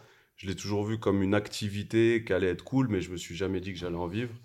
Et je pense que c'est ça, de ne de, de pas être sceptique. Au moins de tenter le coup. Après, t'es- tu réussis, t'échoues, mais au moins tu tentes le coup à fond et, euh, et retirer cette... euh, je sais pas, je pense que notre génération, gr- grandissant comme on a grandi, on, on s'autorise pas trop de rêver. Et euh, je pense que c'est un de nos plus gros problèmes parce que quand tu t'autorises pas de rêver, tu t'autorises pas de prendre. Et même quand tu prends, tu as l'impression d'être chanceux de prendre, alors que Mhm. non, en fait, c'est toi, tes efforts, ton travail, ton charbon et tout ça. Et donc, prends. Prends, réfléchis pas trop, prends. Ok, lourd. Et toi, Tom, au jeune Tom? Bah après, je pense que c'est des trucs un peu, on, on dit tous, mais, mais moi, c'est vrai que j'ai eu une période où c'était pas, c'était, tu sais, tu te poses beaucoup de questions, tu vois, quand t'es, peut-être envie de faire des choses, tu vois des choses, mais ça te paraît hyper loin, et de se dire, tu vois, de pouvoir vivre de trucs qui te font kiffer, tu te dis, putain, comment je vais arriver à ça, ou tu vois, tu sais, c'est, des sentiments qui sont pas évidents à gérer, parce que si t'es, si on n'a pas, si t'as pas le, il y a personne devant toi qui a pavé un peu la route, donc c'est un peu en mode euh, vas-y suis ton instinct comme tu comme tu l'as fait, tu vois. Et je pense que j'ai fait des choix à des moments où j'ai pas choisi le côté euh, plus classique ou plus tranquille, enfin ou plus sécure. Genre en vrai, je dirais vas-y fais ce que en vrai fais ce que t'as fait, tu vois. Et moi je suis hyper content de là où tu vois où je suis aujourd'hui, donc euh, c'est peut-être et moins peur d'avoir fait ce choix-là et te prends un peu moins la tête sur le choix que t'as fait où ça m'a créé, tu vois, parfois même des pas dire des angoisses, mais tu sais, tu te dis, vas-y, t'as une proposition là, mais en fait, j'ai envie d'aller faire ça, mais ça, ça va pas me faire gagner d'argent. Ou Peut-être ça m'en fera gagner dans 10 ans, tu vois. Mhm. Donc ça, ça a été dur, tu vois, je pense. À... à- Donc c'est plus, vas-y, bah, fais les... enfin, vraiment, suis le truc que t'as envie de faire. C'est vraiment ce truc-là. Ok. Fais ce que t'as envie de faire. Si c'est ça qui te fait kiffer, fais-le. Ok. Bah, les gars, taf. merci. Taf aussi à la fin. Ouais, taf, parce que Ouais, sinon, ça taf. marche pas. Et c'est long, ça race. Ouais, c'est long, ça ça race. Et trouve les personnes avec qui le faire aussi. Ok. Ça, c'est hyper important. En vrai, tu fais jamais rien tout seul. Enfin, tu Ok. vois. Donc, euh, Ok, ça tue. Bah, merci les gars. Merci. C'était fou. la première interview avec deux personnes. C'était le dixième Ouais. épisode de Rabos. C'était super inspirant. Je suis parti dans tous les sens, qu'il y avait plein de trucs à raconter. Yard, c'est trop compliqué. Mais euh, à la fin, je suis content. Je pense qu'on a ressorti des bonnes choses et euh, je vous remercie euh, d'avoir participé. Merci beaucoup. merci à toi pour le premier podcast. Ça tue. un des premiers. Merci à tous d'avoir écouté Rabos. Si l'épisode vous a plu, n'hésitez pas à vous abonner sur les plateformes d'écoute et sur notre Instagram. On compte sur vous pour nous laisser une note de 5 étoiles et pour partager cet épisode autour de vous. Rabos est un podcast produit par l'agence d'accompagnement d'artistes 135 médias en partenariat avec Ventrap, soutenu par la SCPP et le CNM, jingle par Franklin et logo par Maxime Masgro. À bientôt.